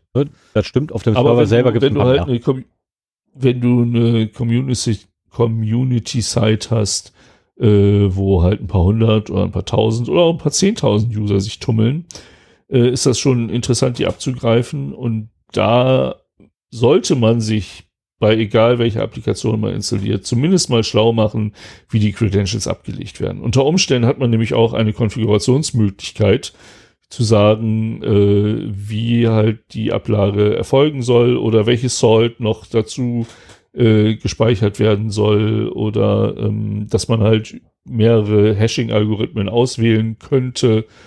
Und äh, darüber sollte man Bescheid wissen und dann eben auch einen nehmen, der aktuell als sicher gilt. Und wo man immer wirklich am besten beraten ist, Vollverschlüsselung. Heutzutage ist es am einfachsten, sich gegen Angriffe zu wehren, indem man halt äh, die Daten im Ruhezustand und bei der Übertragung verschlüsselt.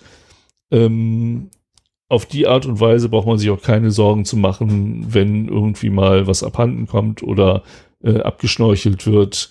Ähm, dann hat man, ist, ist man halt auf der sicheren Seite. Also sprich, wenn es mehrere Komponenten gibt. Es kann ja auch innerhalb eines Servers eine äh, TCP-basierte Kommunikation stattfinden. Ne? Also mhm. wenn die Web-Applikation per TCP auf dem Server, äh, also auf Localhost per TCP kommuniziert, dann hat man halt in dem Rechner TCP oder auch HTTP-Traffic, yep. den man im Prinzip abhören kann. Und wenn man die Option hat, HTTPS oder HTTP zu verwenden, dann nehmt HTTPS. Auch wenn ihr unter Umständen und, und versucht es auch irgendwie über Let's Encrypt abzusichern oder sowas und nicht irgendwie äh, Self-Signed Certificates, die sind zwar besser als gar nichts, aber ähm, ordentliche Zertifikate von einer CA ausgegeben sind immer noch da die Königsdisziplin, die man haben will. Und ähm, man braucht also es ist kein, kein Hexenwerk, man muss das einmal einrichten und dann hat man da im Prinzip auch seine Ruhe, was das angeht. Wenn Let's Encrypt irgendwann mal äh, die Tore dicht macht, dann hat man vielleicht ein Problem. Aber dann muss man halt auf was anderes ausweichen. Und dann kann man zur Not auch, also vor Let's Encrypt, klar, für private Anbieter, dass sie jetzt nicht alles über gekaufte Zertifikate abdecken wollen, kann ich mir vorstellen. Aber ähm, bitte in der heutigen Zeit äh, solchen Traffic einfach verschlüsseln. Es kann ja auch wirklich mal sein, dass man ein bisschen größer wird, dass man dann die Datenbank auslagern muss oder sogar auf ein Cluster installieren muss, weil einfach der Traffic zu groß geworden ist. Einige Seiten fangen mit ein ganz bisschen Traffic an und explodieren dann, weil sie gerade einen Trend getroffen haben oder mhm. sowas. Und äh, dann muss man halt umziehen und dann ist es halt schön, wenn man das alles schon eingerichtet hat und dann einfach den irgendwo anders stehenden Datenbankserver einfach weiterhin per HTTPS anschließen muss, auch weiß, wie das geht. Und ähm, das ist einfach, finde ich, so, so eine grundlegende Sache. Daten werden einfach verschlüsselt. Fertig. Wenn man sie nicht Ende zu Ende verschlüsseln kann, dann halt at rest und in transit. Also äh, im gespeicherten Zustand und während der Übertragung. Genau, so kann ich das nennen. So, so passt das ganz gut im Deutschen.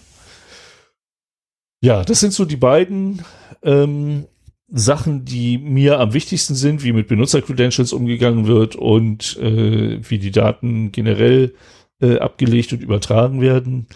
Ähm, was noch wichtig ist, und auch hier könnte man noch einen Link hinterlegen beim OWASP auf die Top 10 verweisen zum Beispiel oder generell die Webseite äh, mal verlinken. Wenn man selber was schreibt, sollte man sich mal mit dem Open Web Application Security Project, OWASP, äh, bekannt machen und mindestens die Top 10 äh, lesen und verstehen, um halt möglichst äh, keine Schwachstellen selber in die Anwendung rein zu programmieren. Ähm, magst du mal den, den Link zu OWASP da raussuchen und Aber selbstverständlich reinhauen? Das wäre super. Ähm, generell für einen Webserver-Betreiber kann es, ist es durchaus äh, interessant, das zu verstehen. Das richtet sich aber schon auch sehr an Entwickler. Also ich hatte auch Probleme. Ich glaube, ich habe nur acht oder neun von den Top Ten verstanden. Ähm, obwohl ich mal eine Sendung darüber gemacht habe.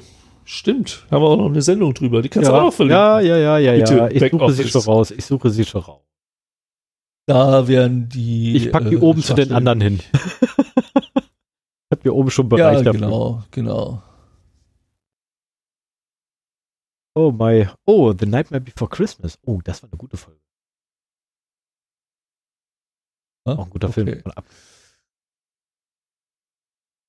Ja, ähm, das gleiche, was ich jetzt gesagt habe für die Applikation, gilt auch für die Datenbank, wenn man die noch irgendwie separat hält. Man muss sie natürlich aktuell halten. Es gibt CIS-Benchmarks für diverse Datenbanken. Insofern stehen die Chancen gut, äh, dass man auch da einen Härtungsguide äh, von da runterladen kann. Die CIS-Benchmarks kann man alle kostenlos unter Hergabe der eigenen E-Mail-Adresse äh, herunterladen. Ich glaube, man muss noch ein paar mehr Daten angeben, aber ich glaube, die werden nicht irgendwie auf Richtigkeit überprüft. Und äh, insofern, also man kommt auf jeden Fall an die CIS-Benchmarks kostenlos heran. Und äh, wie ich schon sagte, verschlüsselte Ablage und Übertragung äh, von Daten, Zugangsbeschränkungen definieren. Man muss auch hier wieder wissen, wer da darf äh, auf die Datenbank zugreifen. Äh, auch auf die Dateien auf Betriebssystemebene zum Beispiel. Wer darf da drauf zugreifen? Denn äh, geklaute Datenbankdateien äh, können halt genauso ein Leak sein äh, wie Zugriff über das äh, Interface. So.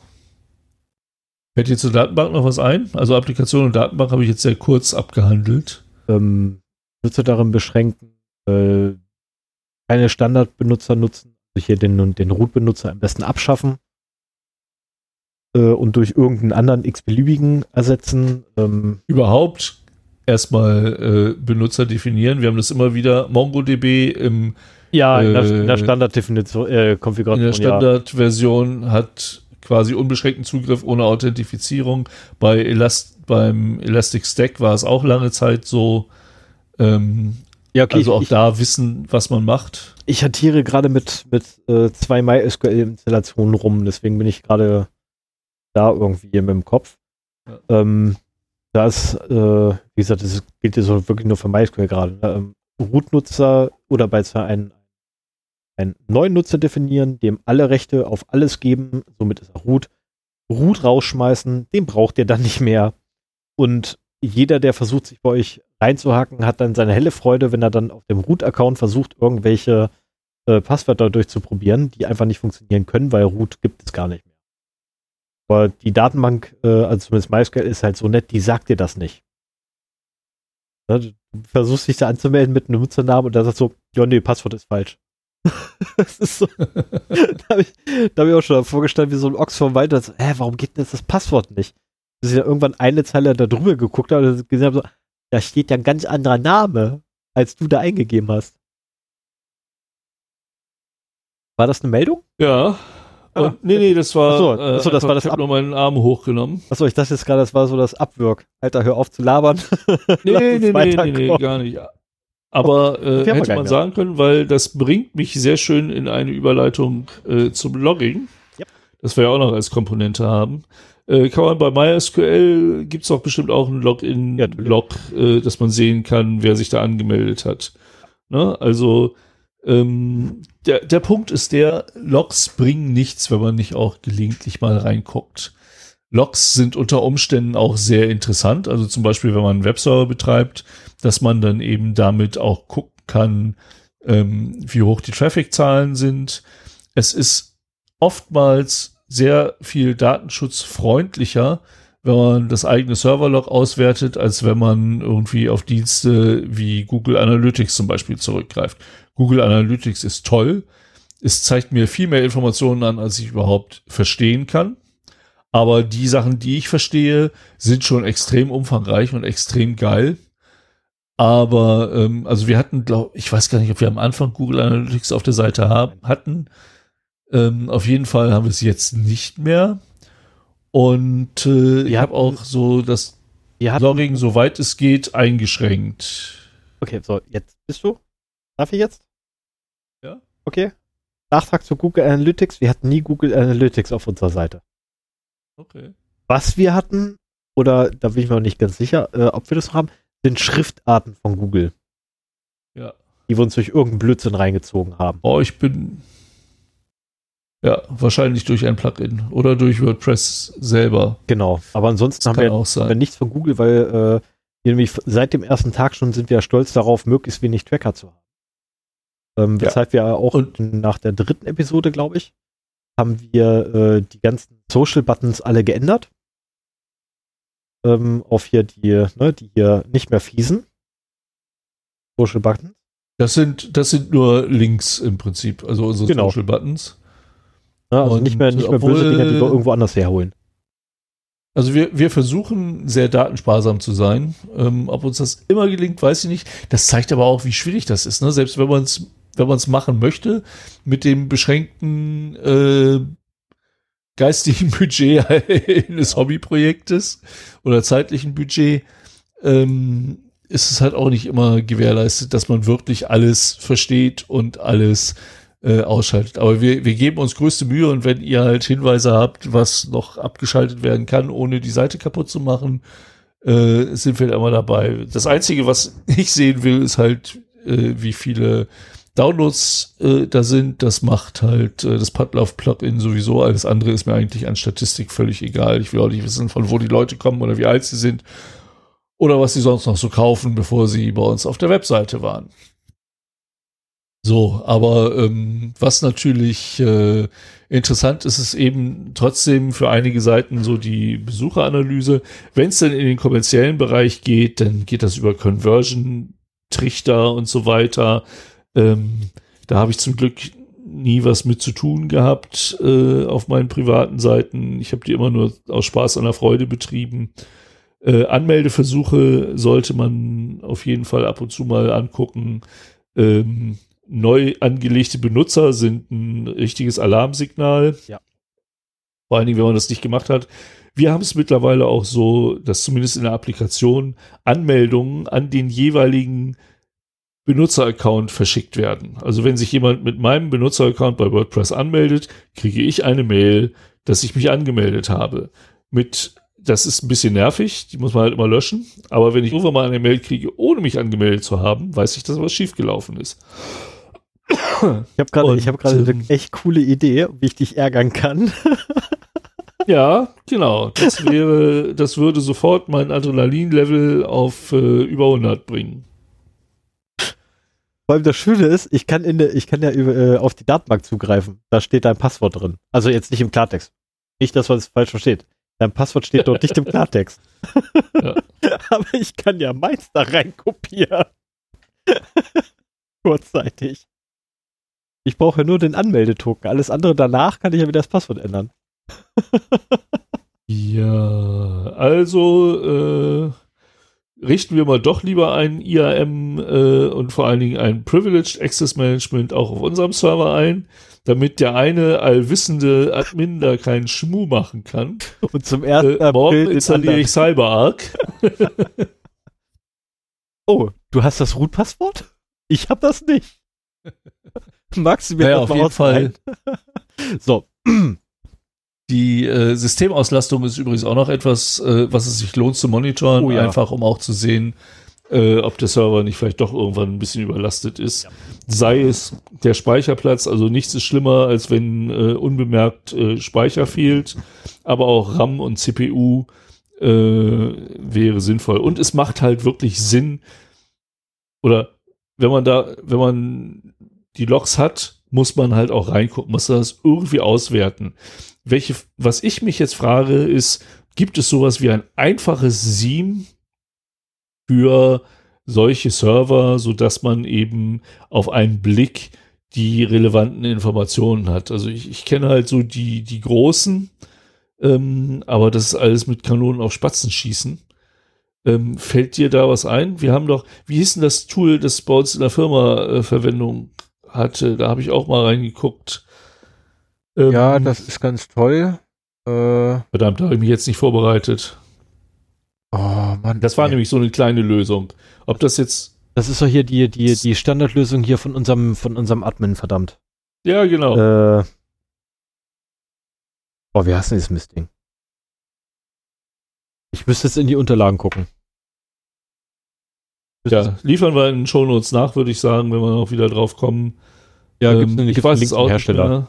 Ähm, Jun nee, Juniper ist, ist, ist ja was ganz anderes. Juniper ja. sind die, die ich nicht sehen will. Ähm, oh, wie heißt denn der? Nagios. Ja. Das ist der genau. Nagios. Das ist der Nagios. Das ist halt, ob man das jetzt unter sieben laufen lassen kann, weiß ich nicht, aber zumindest. Äh, das ist IT-Infrastructure äh, Monitoring. Die Möglichkeit, da äh, sehr viel äh, Informationen einzusehen. zu monitoren und in einer Art und Weise auch ähm, aufzubereiten, dass man da prima drauf gucken kann. Ja, aber es gibt ja auch noch die Möglichkeit externer Scans, also ähm, Scans, die nicht auf dem ähm, Server installiert sind. Und äh, was ich zum Beispiel da auch auf jeden Fall empfehlen würde, wäre halt äh, eine Überwachung der Verfügbarkeit von außen, weil man sie da einfach am besten prüfen kann. Ähm, natürlich kann man halt auch immer einen Ping vom Server irgendwo hinschicken und wenn der ausbleibt, weiß man, dass er nicht verfügbar ist. Aber da gibt's mittlerweile auch für kleine Projekte schöne kostenlose Tools. Ich habe hier mal den Uptime Robot zum Beispiel äh, als Beispiel in die Shownotes geschrieben, der halt auch in der kostenlosen Variante ähm, schon diverse Checks machen kann. Also er kann halt pingen, ob der Server überhaupt da ist. Er kann aber auch eine Webseite aufrufen und nach einem definierten Wort suchen, ob das da drauf ist. Ähm, und er macht es halt von verschiedensten Locations auf der Welt, so dass halt auch die ähm, Erreichbarkeit da nicht nur von einem bestimmten Node ähm, eingesehen werden kann. Und das ist ein schönes Tool, um halt zu gucken, ob der aktuelle, ob der eigene Server halt hoch ist. Und äh, im Falle eines Failures nach def einer definierten Anzahl von Versuchen kriegt man halt eine E-Mail, dass der Server nicht erreichbar ist. Und äh, ja, dann kann man nur hoffen, weil wenn er wirklich nicht erreichbar ist, kann man selber auch nicht so viel tun ist halt immer das Blöde von der Überwachung von Servern, die nicht ja bei einem selber zu Hause sind. Ähm, dann habe ich schon in der Einleitung äh, meinen Lieblingsvorratsschwachstellen-Scanner genannt. Und zwar äh, Shodan.io, dem man mittlerweile nur noch eine IP-Adresse oder eine, einen Domainnamen geben muss und er gibt nicht nur äh, an, welche Ports äh, dort offen sind, welche Software erkannt worden ist, sondern auch alle, also mit Versionsnummer natürlich, sondern auch alle Schwachstellen, die für diese Versionsnummern äh, bestehen. Und äh, das, das ist zum Beispiel das Tool, mit dem ich dann halt äh, für den einen Server die 91 Schwachstellen identifizieren konnte, ohne selber einen Schwachstellen-Scan zu machen. Der ist, wenn man selber einen Schwachstellen-Scan macht, dann äh, findet man unter Umständen noch mehr Sachen, weil der halt noch mehr abfragt. Hier Shodan in dem Fall hat halt nur herausgefunden, welche Apache-Version, welche PHP-Version auf dem Server läuft. Und das reichte halt schon für diese Anzahl von Schwachstellen da drauf. Ähm, ich würde trotzdem ruhig mal appellieren und auch da könnt ihr nochmal die Folge 20 äh, nachhören. Schwachstellen-Scans mit OpenVAS, da erkläre ich hier relativ umfangreich, äh, wie man das macht ähm, dass man sich auch durchaus mal selber an einen Schwachstellen-Scan ranwagt. Das ist keine Raketentechnik ähm, und lässt sich sehr gut äh, machen. Ich habe mittlerweile hier auf meinem Rechner eine virtuelle Maschine äh, eingerichtet, wo das drauf läuft und die ich dann halt auf bestimmte Ziele loslassen kann. Du hattest mir ja äh, schön, das, das ist ja eins so unserer Podcast-Maskottchen, ne? Der, der ja. hatte. Ja. Genau. Und äh, können, noch mal können wir gerne machen. Hm? Genau. Äh, hätte ich durchaus Lust zu. Ich habe, also meistens, wenn ich einen Schwachstellen-Scan mache, finde ich irgendwas. Ähm, so. Mal spektakulär, mal nicht so spektakulär. Ähm, auch in Firmennetzwerken. Ähm, das ist halt immer recht spannend. Ich mache sowas gerne und letztendlich, wenn man es einmal eingerichtet hat, ist das wirklich easy und äh, lässt sich sehr gut umsetzen. Ja, und als, als letzte Scan-Möglichkeit von außen wäre da noch äh, eine meiner Lieblingsseiten zu nennen, haveibeenpawned.com. Wenn man so einen Server betreibt, hat man ja meistens äh, eine Domain dahinter, wie zum Beispiel 0x0d.de oder zeroday-podcast.de und äh, oftmals damit auch äh, E-Mail-Adressen verbunden. Und bei haveabeenpawned.com kann man eine Domain angeben. Man muss dann halt nachweisen über bestimmte äh, Prozesse, dass man halt äh, im Besitz dieser Domain ist. Also das heißt, man muss halt an äh, eine E-Mail beantworten, die an Security at Domainname äh, geht zum Beispiel, oder man muss eine bestimmte Datei mit einem Hashwert äh, im Root-Verzeichnis des Servers ablegen. Da gibt es halt mehrere Validierungsmechanismen, die man auswählen kann. Und wenn man das gemacht hat, dann äh, wird man in Zukunft immer informiert, wenn in einem neuen äh, Leak E-Mails von dieser Domain auftauchen. Und äh, so habe ich ja erst davon erfahren, dass äh, diese dedizierte E-Mail-Adresse auch wirklich äh, in dem in dem Leak, in dem Sit-O-Day Leak enthalten war. Das ist eine sehr schöne Sache. Ähm, ich habe im Nachhinein auch äh, von dieser Webseite noch ein paar andere E-Mail-Adressen in bereits erfolgten Leaks gefunden. Also auch da haben sie noch eine Schwachstelle, die ich bisher noch gar nicht erwähnt habe, fällt mir gerade ein. Ähm ja, aber die User habe ich auch nicht, nicht kennengelernt oder so und äh, das wäre nochmal eine Sache, die vielleicht auch noch angehen sollte, um das mal ganz dicht zu kriegen da. Ja, also wie gesagt, externe Scans wären noch so das Letzte. Das ist auch eine Sache, das richtet man einmal ein und dann funktioniert das. Gut, den, den eigenen Schwachstellen-Scan, den muss man halt ab und zu mal anstoßen. Ähm, das muss ja auch nicht allzu oft sein, aber das ist halt auch der Ersatz für dieses, ähm, ich behalte mal alle Komponenten im Blick und gucke, welche CVEs dafür existieren, weil ein Schwachstellen-Scanner macht ja nichts anderes. Der sucht alle Informationen, die er finden kann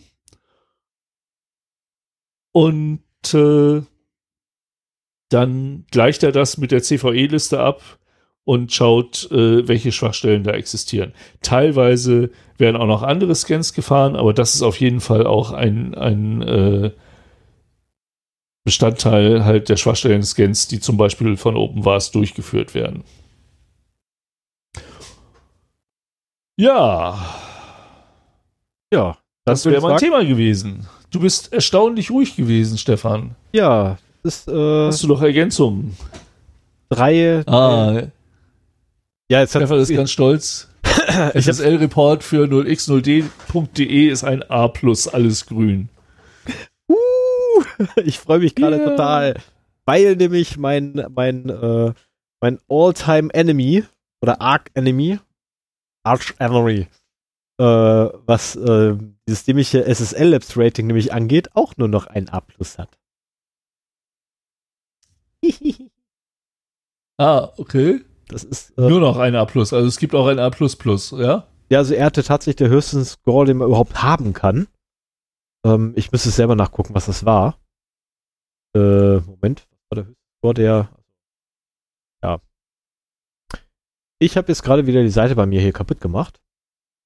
Also SSL Labs ist äh, eine sehr schöne Seite, wo man halt. Ähm, nein, Servertest.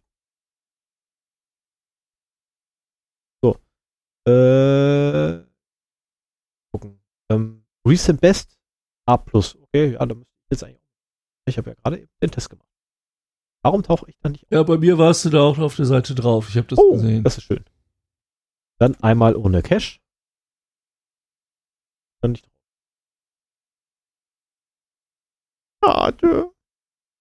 Egal, jedenfalls, ähm, SSL prüft halt äh, ziemlich viele Faktoren ab, die mit der Verschlüsselung zu tun haben. Mit der Transportverschlüsselung, wo gemerkt. Und äh, wir haben dort ein A. Letztens sagte halt mal ein Arch Enemy so, ah, wir können da nicht hin. Immerhin habe ich es noch hingekriegt, gerade so noch ein A zu halten. Und ich habe so gerade eben so reingeschmissen, also, ah, ich habe ein A Plus. Aber ich stelle auch gerade fest, ich habe mir wieder Arbeit. So ja. eine, Sch ja, ja, ja, ich habe, ich, ich sehe gerade, ich habe da so acht Punkte, die ich abarbeiten muss. Ah, ja. ja, aber schönes Beispiel, man muss halt immer am Ball bleiben. Also ich glaube, das ist auch das Wichtigste überhaupt, ähm, dass man berücksichtigen muss. Das ist halt nicht einmal aufsetzen und dann ist gut, sondern was Ah, okay. Äh, sondern man muss halt bei so einem Server einfach immer am Ball bleiben.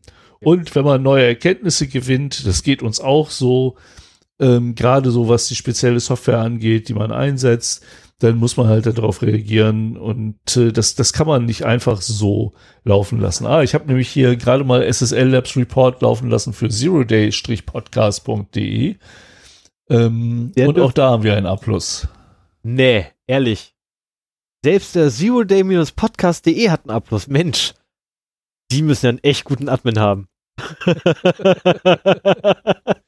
ja, ich meine, dass, dass du äh, die Hauptdomain gut abgesichert hast, heißt ja nicht unbedingt, dass du nicht was vergessen hast bei der Zweitdomain, ne? Ja, dann gucke ich mal kurz also, auf die Hauptdomain, weil 0x0d ist gar nicht die Hauptdomain des Servers.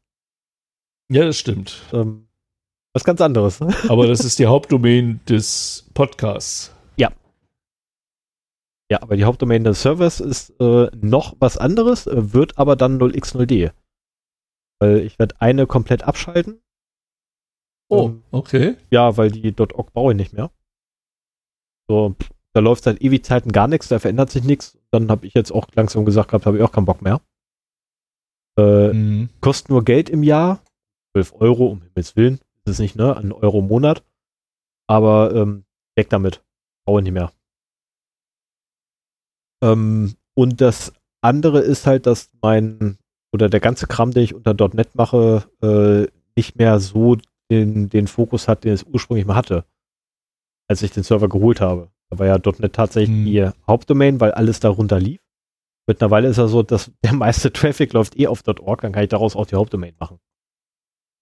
Das ist nur eine Konfiguration, also davon abgesehen, ähm, was ich gerade meine mit der Hauptdomain, das geht nur um die Reihenfolge der ähm, Domain-Einträge innerhalb der Hosts TXT. Äh, nein, ah, in, ja. innerhalb der Host-Datei. Die erste davon ist halt letztendlich dann der Name vom Rechner. Ah ja, ach, so wird das unter Linux festgelegt, okay. Ja, also ich, zumindest habe ich eine, also ich habe zwei, zwei Config-Dateien, wo Hosts drin stehen und eine davon setzt genau das fest. Das weiß ich und äh, da muss ich halt nur die Reihenfolge ändern und dann hat der Rechner einen neuen Namen. Finde ich gut. Mhm. Finde ich schön. Also gut, dass ich die Datei irgendwann gefunden habe. Ich kann dir leider aus dem Kopf nicht sagen, welches es ist. Ich muss dann ins Backup. Ich meine auch, das, das war immer die Sache, wenn ich meine Raspis konfiguriert habe, da musste ich den Hostnamen auch, wenn ich es von Hand gemacht habe, irgendwie zwei Dateien eintragen. Ähm, aber das habe ich Host. auch nicht mehr im Kopf. Das habe ich zum Glück in meinen Installationslogs dann drin. Und äh, wenn sowas vergesse ich halt auch gerne. Und wenn man dann die Möglichkeit hat, das Ganze wieder äh, aus den Logs rauszupulen, dann ist das auch eine sehr schöne Sache. Also auch für private Projekte immer schön dokumentieren. Genau, und ich bin gerade sehr froh, dass wir keine Live- Live-Aufnahme hier machen, beziehungsweise äh, eine, eine Live-Übertragung, weil sonst hätten mich gerade Leute so zwei interne Passwörter vom Server gesehen, die zur Installation notwendig sind. ah, und ich habe nicht, und Hätte ich, habe nicht gelacht. auf PC geguckt. Ja, echt? Das ist ja ärgerlich. Aber ich kann dich auch beruhigen, die sind im Live-Betrieb nicht mehr gültig. Die sind nur für die Installation. Die werden ganz unten im Skript auch wieder rausgekantet. Ah ja. Aber sind dann während des Installationsprozesses äh, Prozesses könnte man sich tatsächlich per SSH dann drauf packen. Mit einem von den Passwörtern. So, wenn du erstmal die Session hast, dann kann mit dem User erstmal, ich könnte sogar rein theoretisch hingehen, den User löschen und deine Session wäre weiterhin aktiv.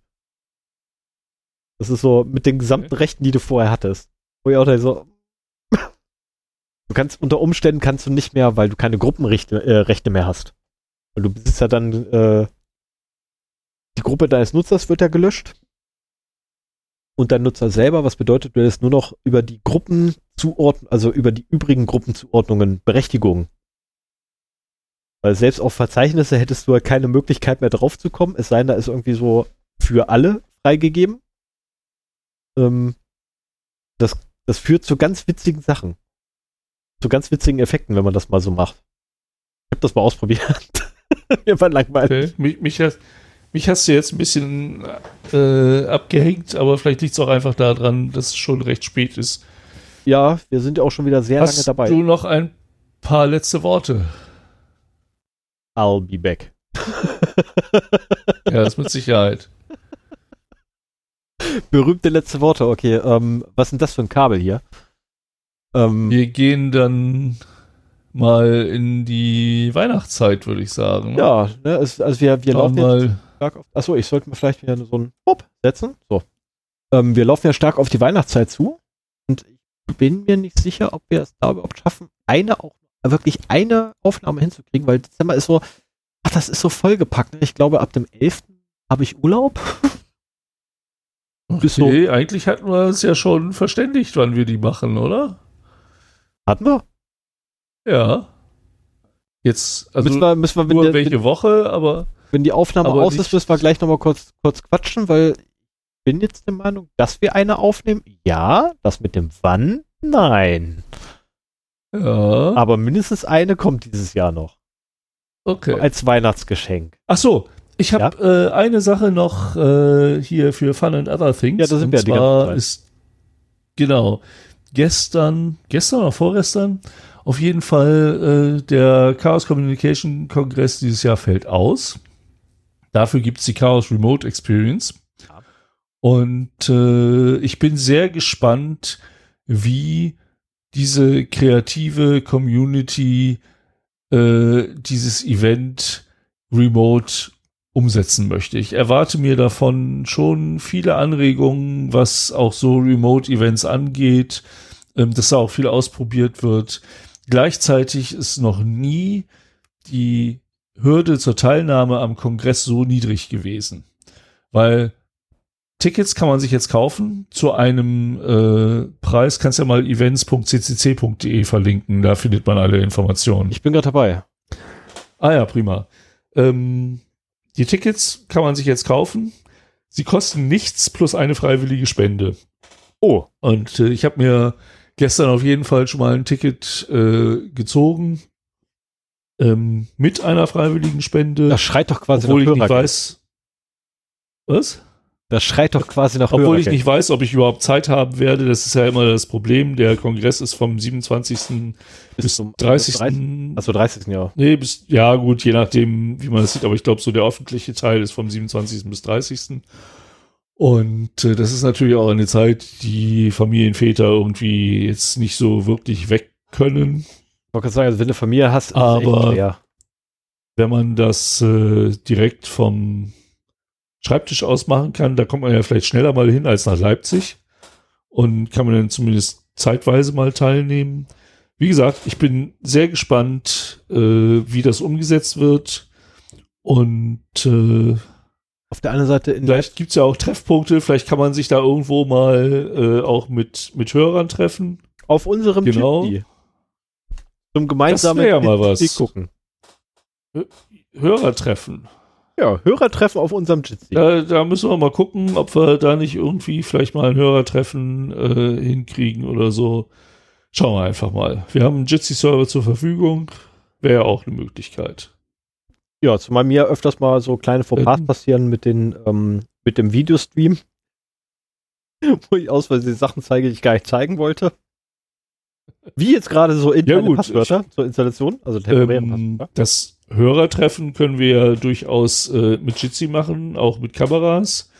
Aber ähm, ich, ich würde fast sagen, so unter Umständen kann man das ja auch äh, zu einem Thema machen und dann vielleicht äh, das als experimentelle Zero-Day-Sendung äh, vom Kongress veröffentlichen. Mal gucken. Also ich, ich quatsch momentan hier, äh, was mein, mein Hirn mir so vorschlägt ohne konkrete Ideen dafür zu haben, aber ähm, vielleicht können wir ja auch äh, ein bisschen was dazu beitragen.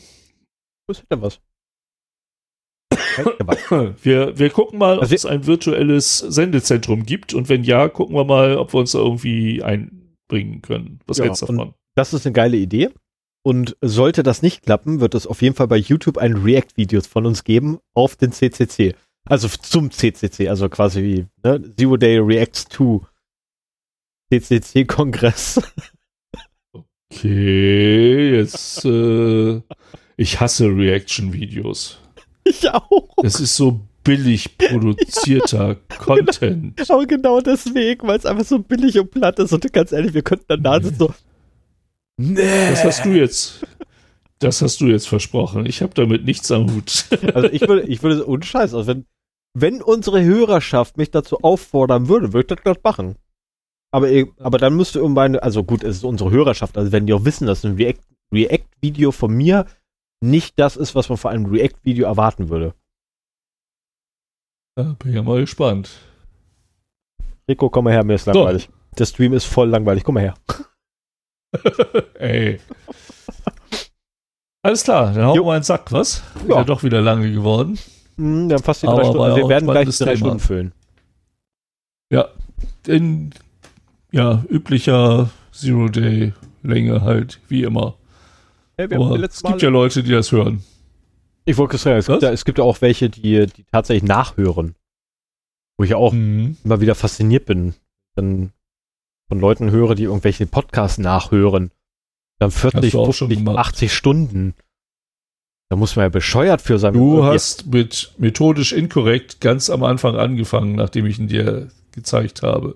Man Und muss das war ätzend, weil ich mich monatelang nicht mit dir über die aktuellen Folgen unterhalten konnte, weil du halt bei Folge sowieso hingst. bei Folge 6 hing ich. Ja, es war halt immer eine andere. Mhm. Mhm.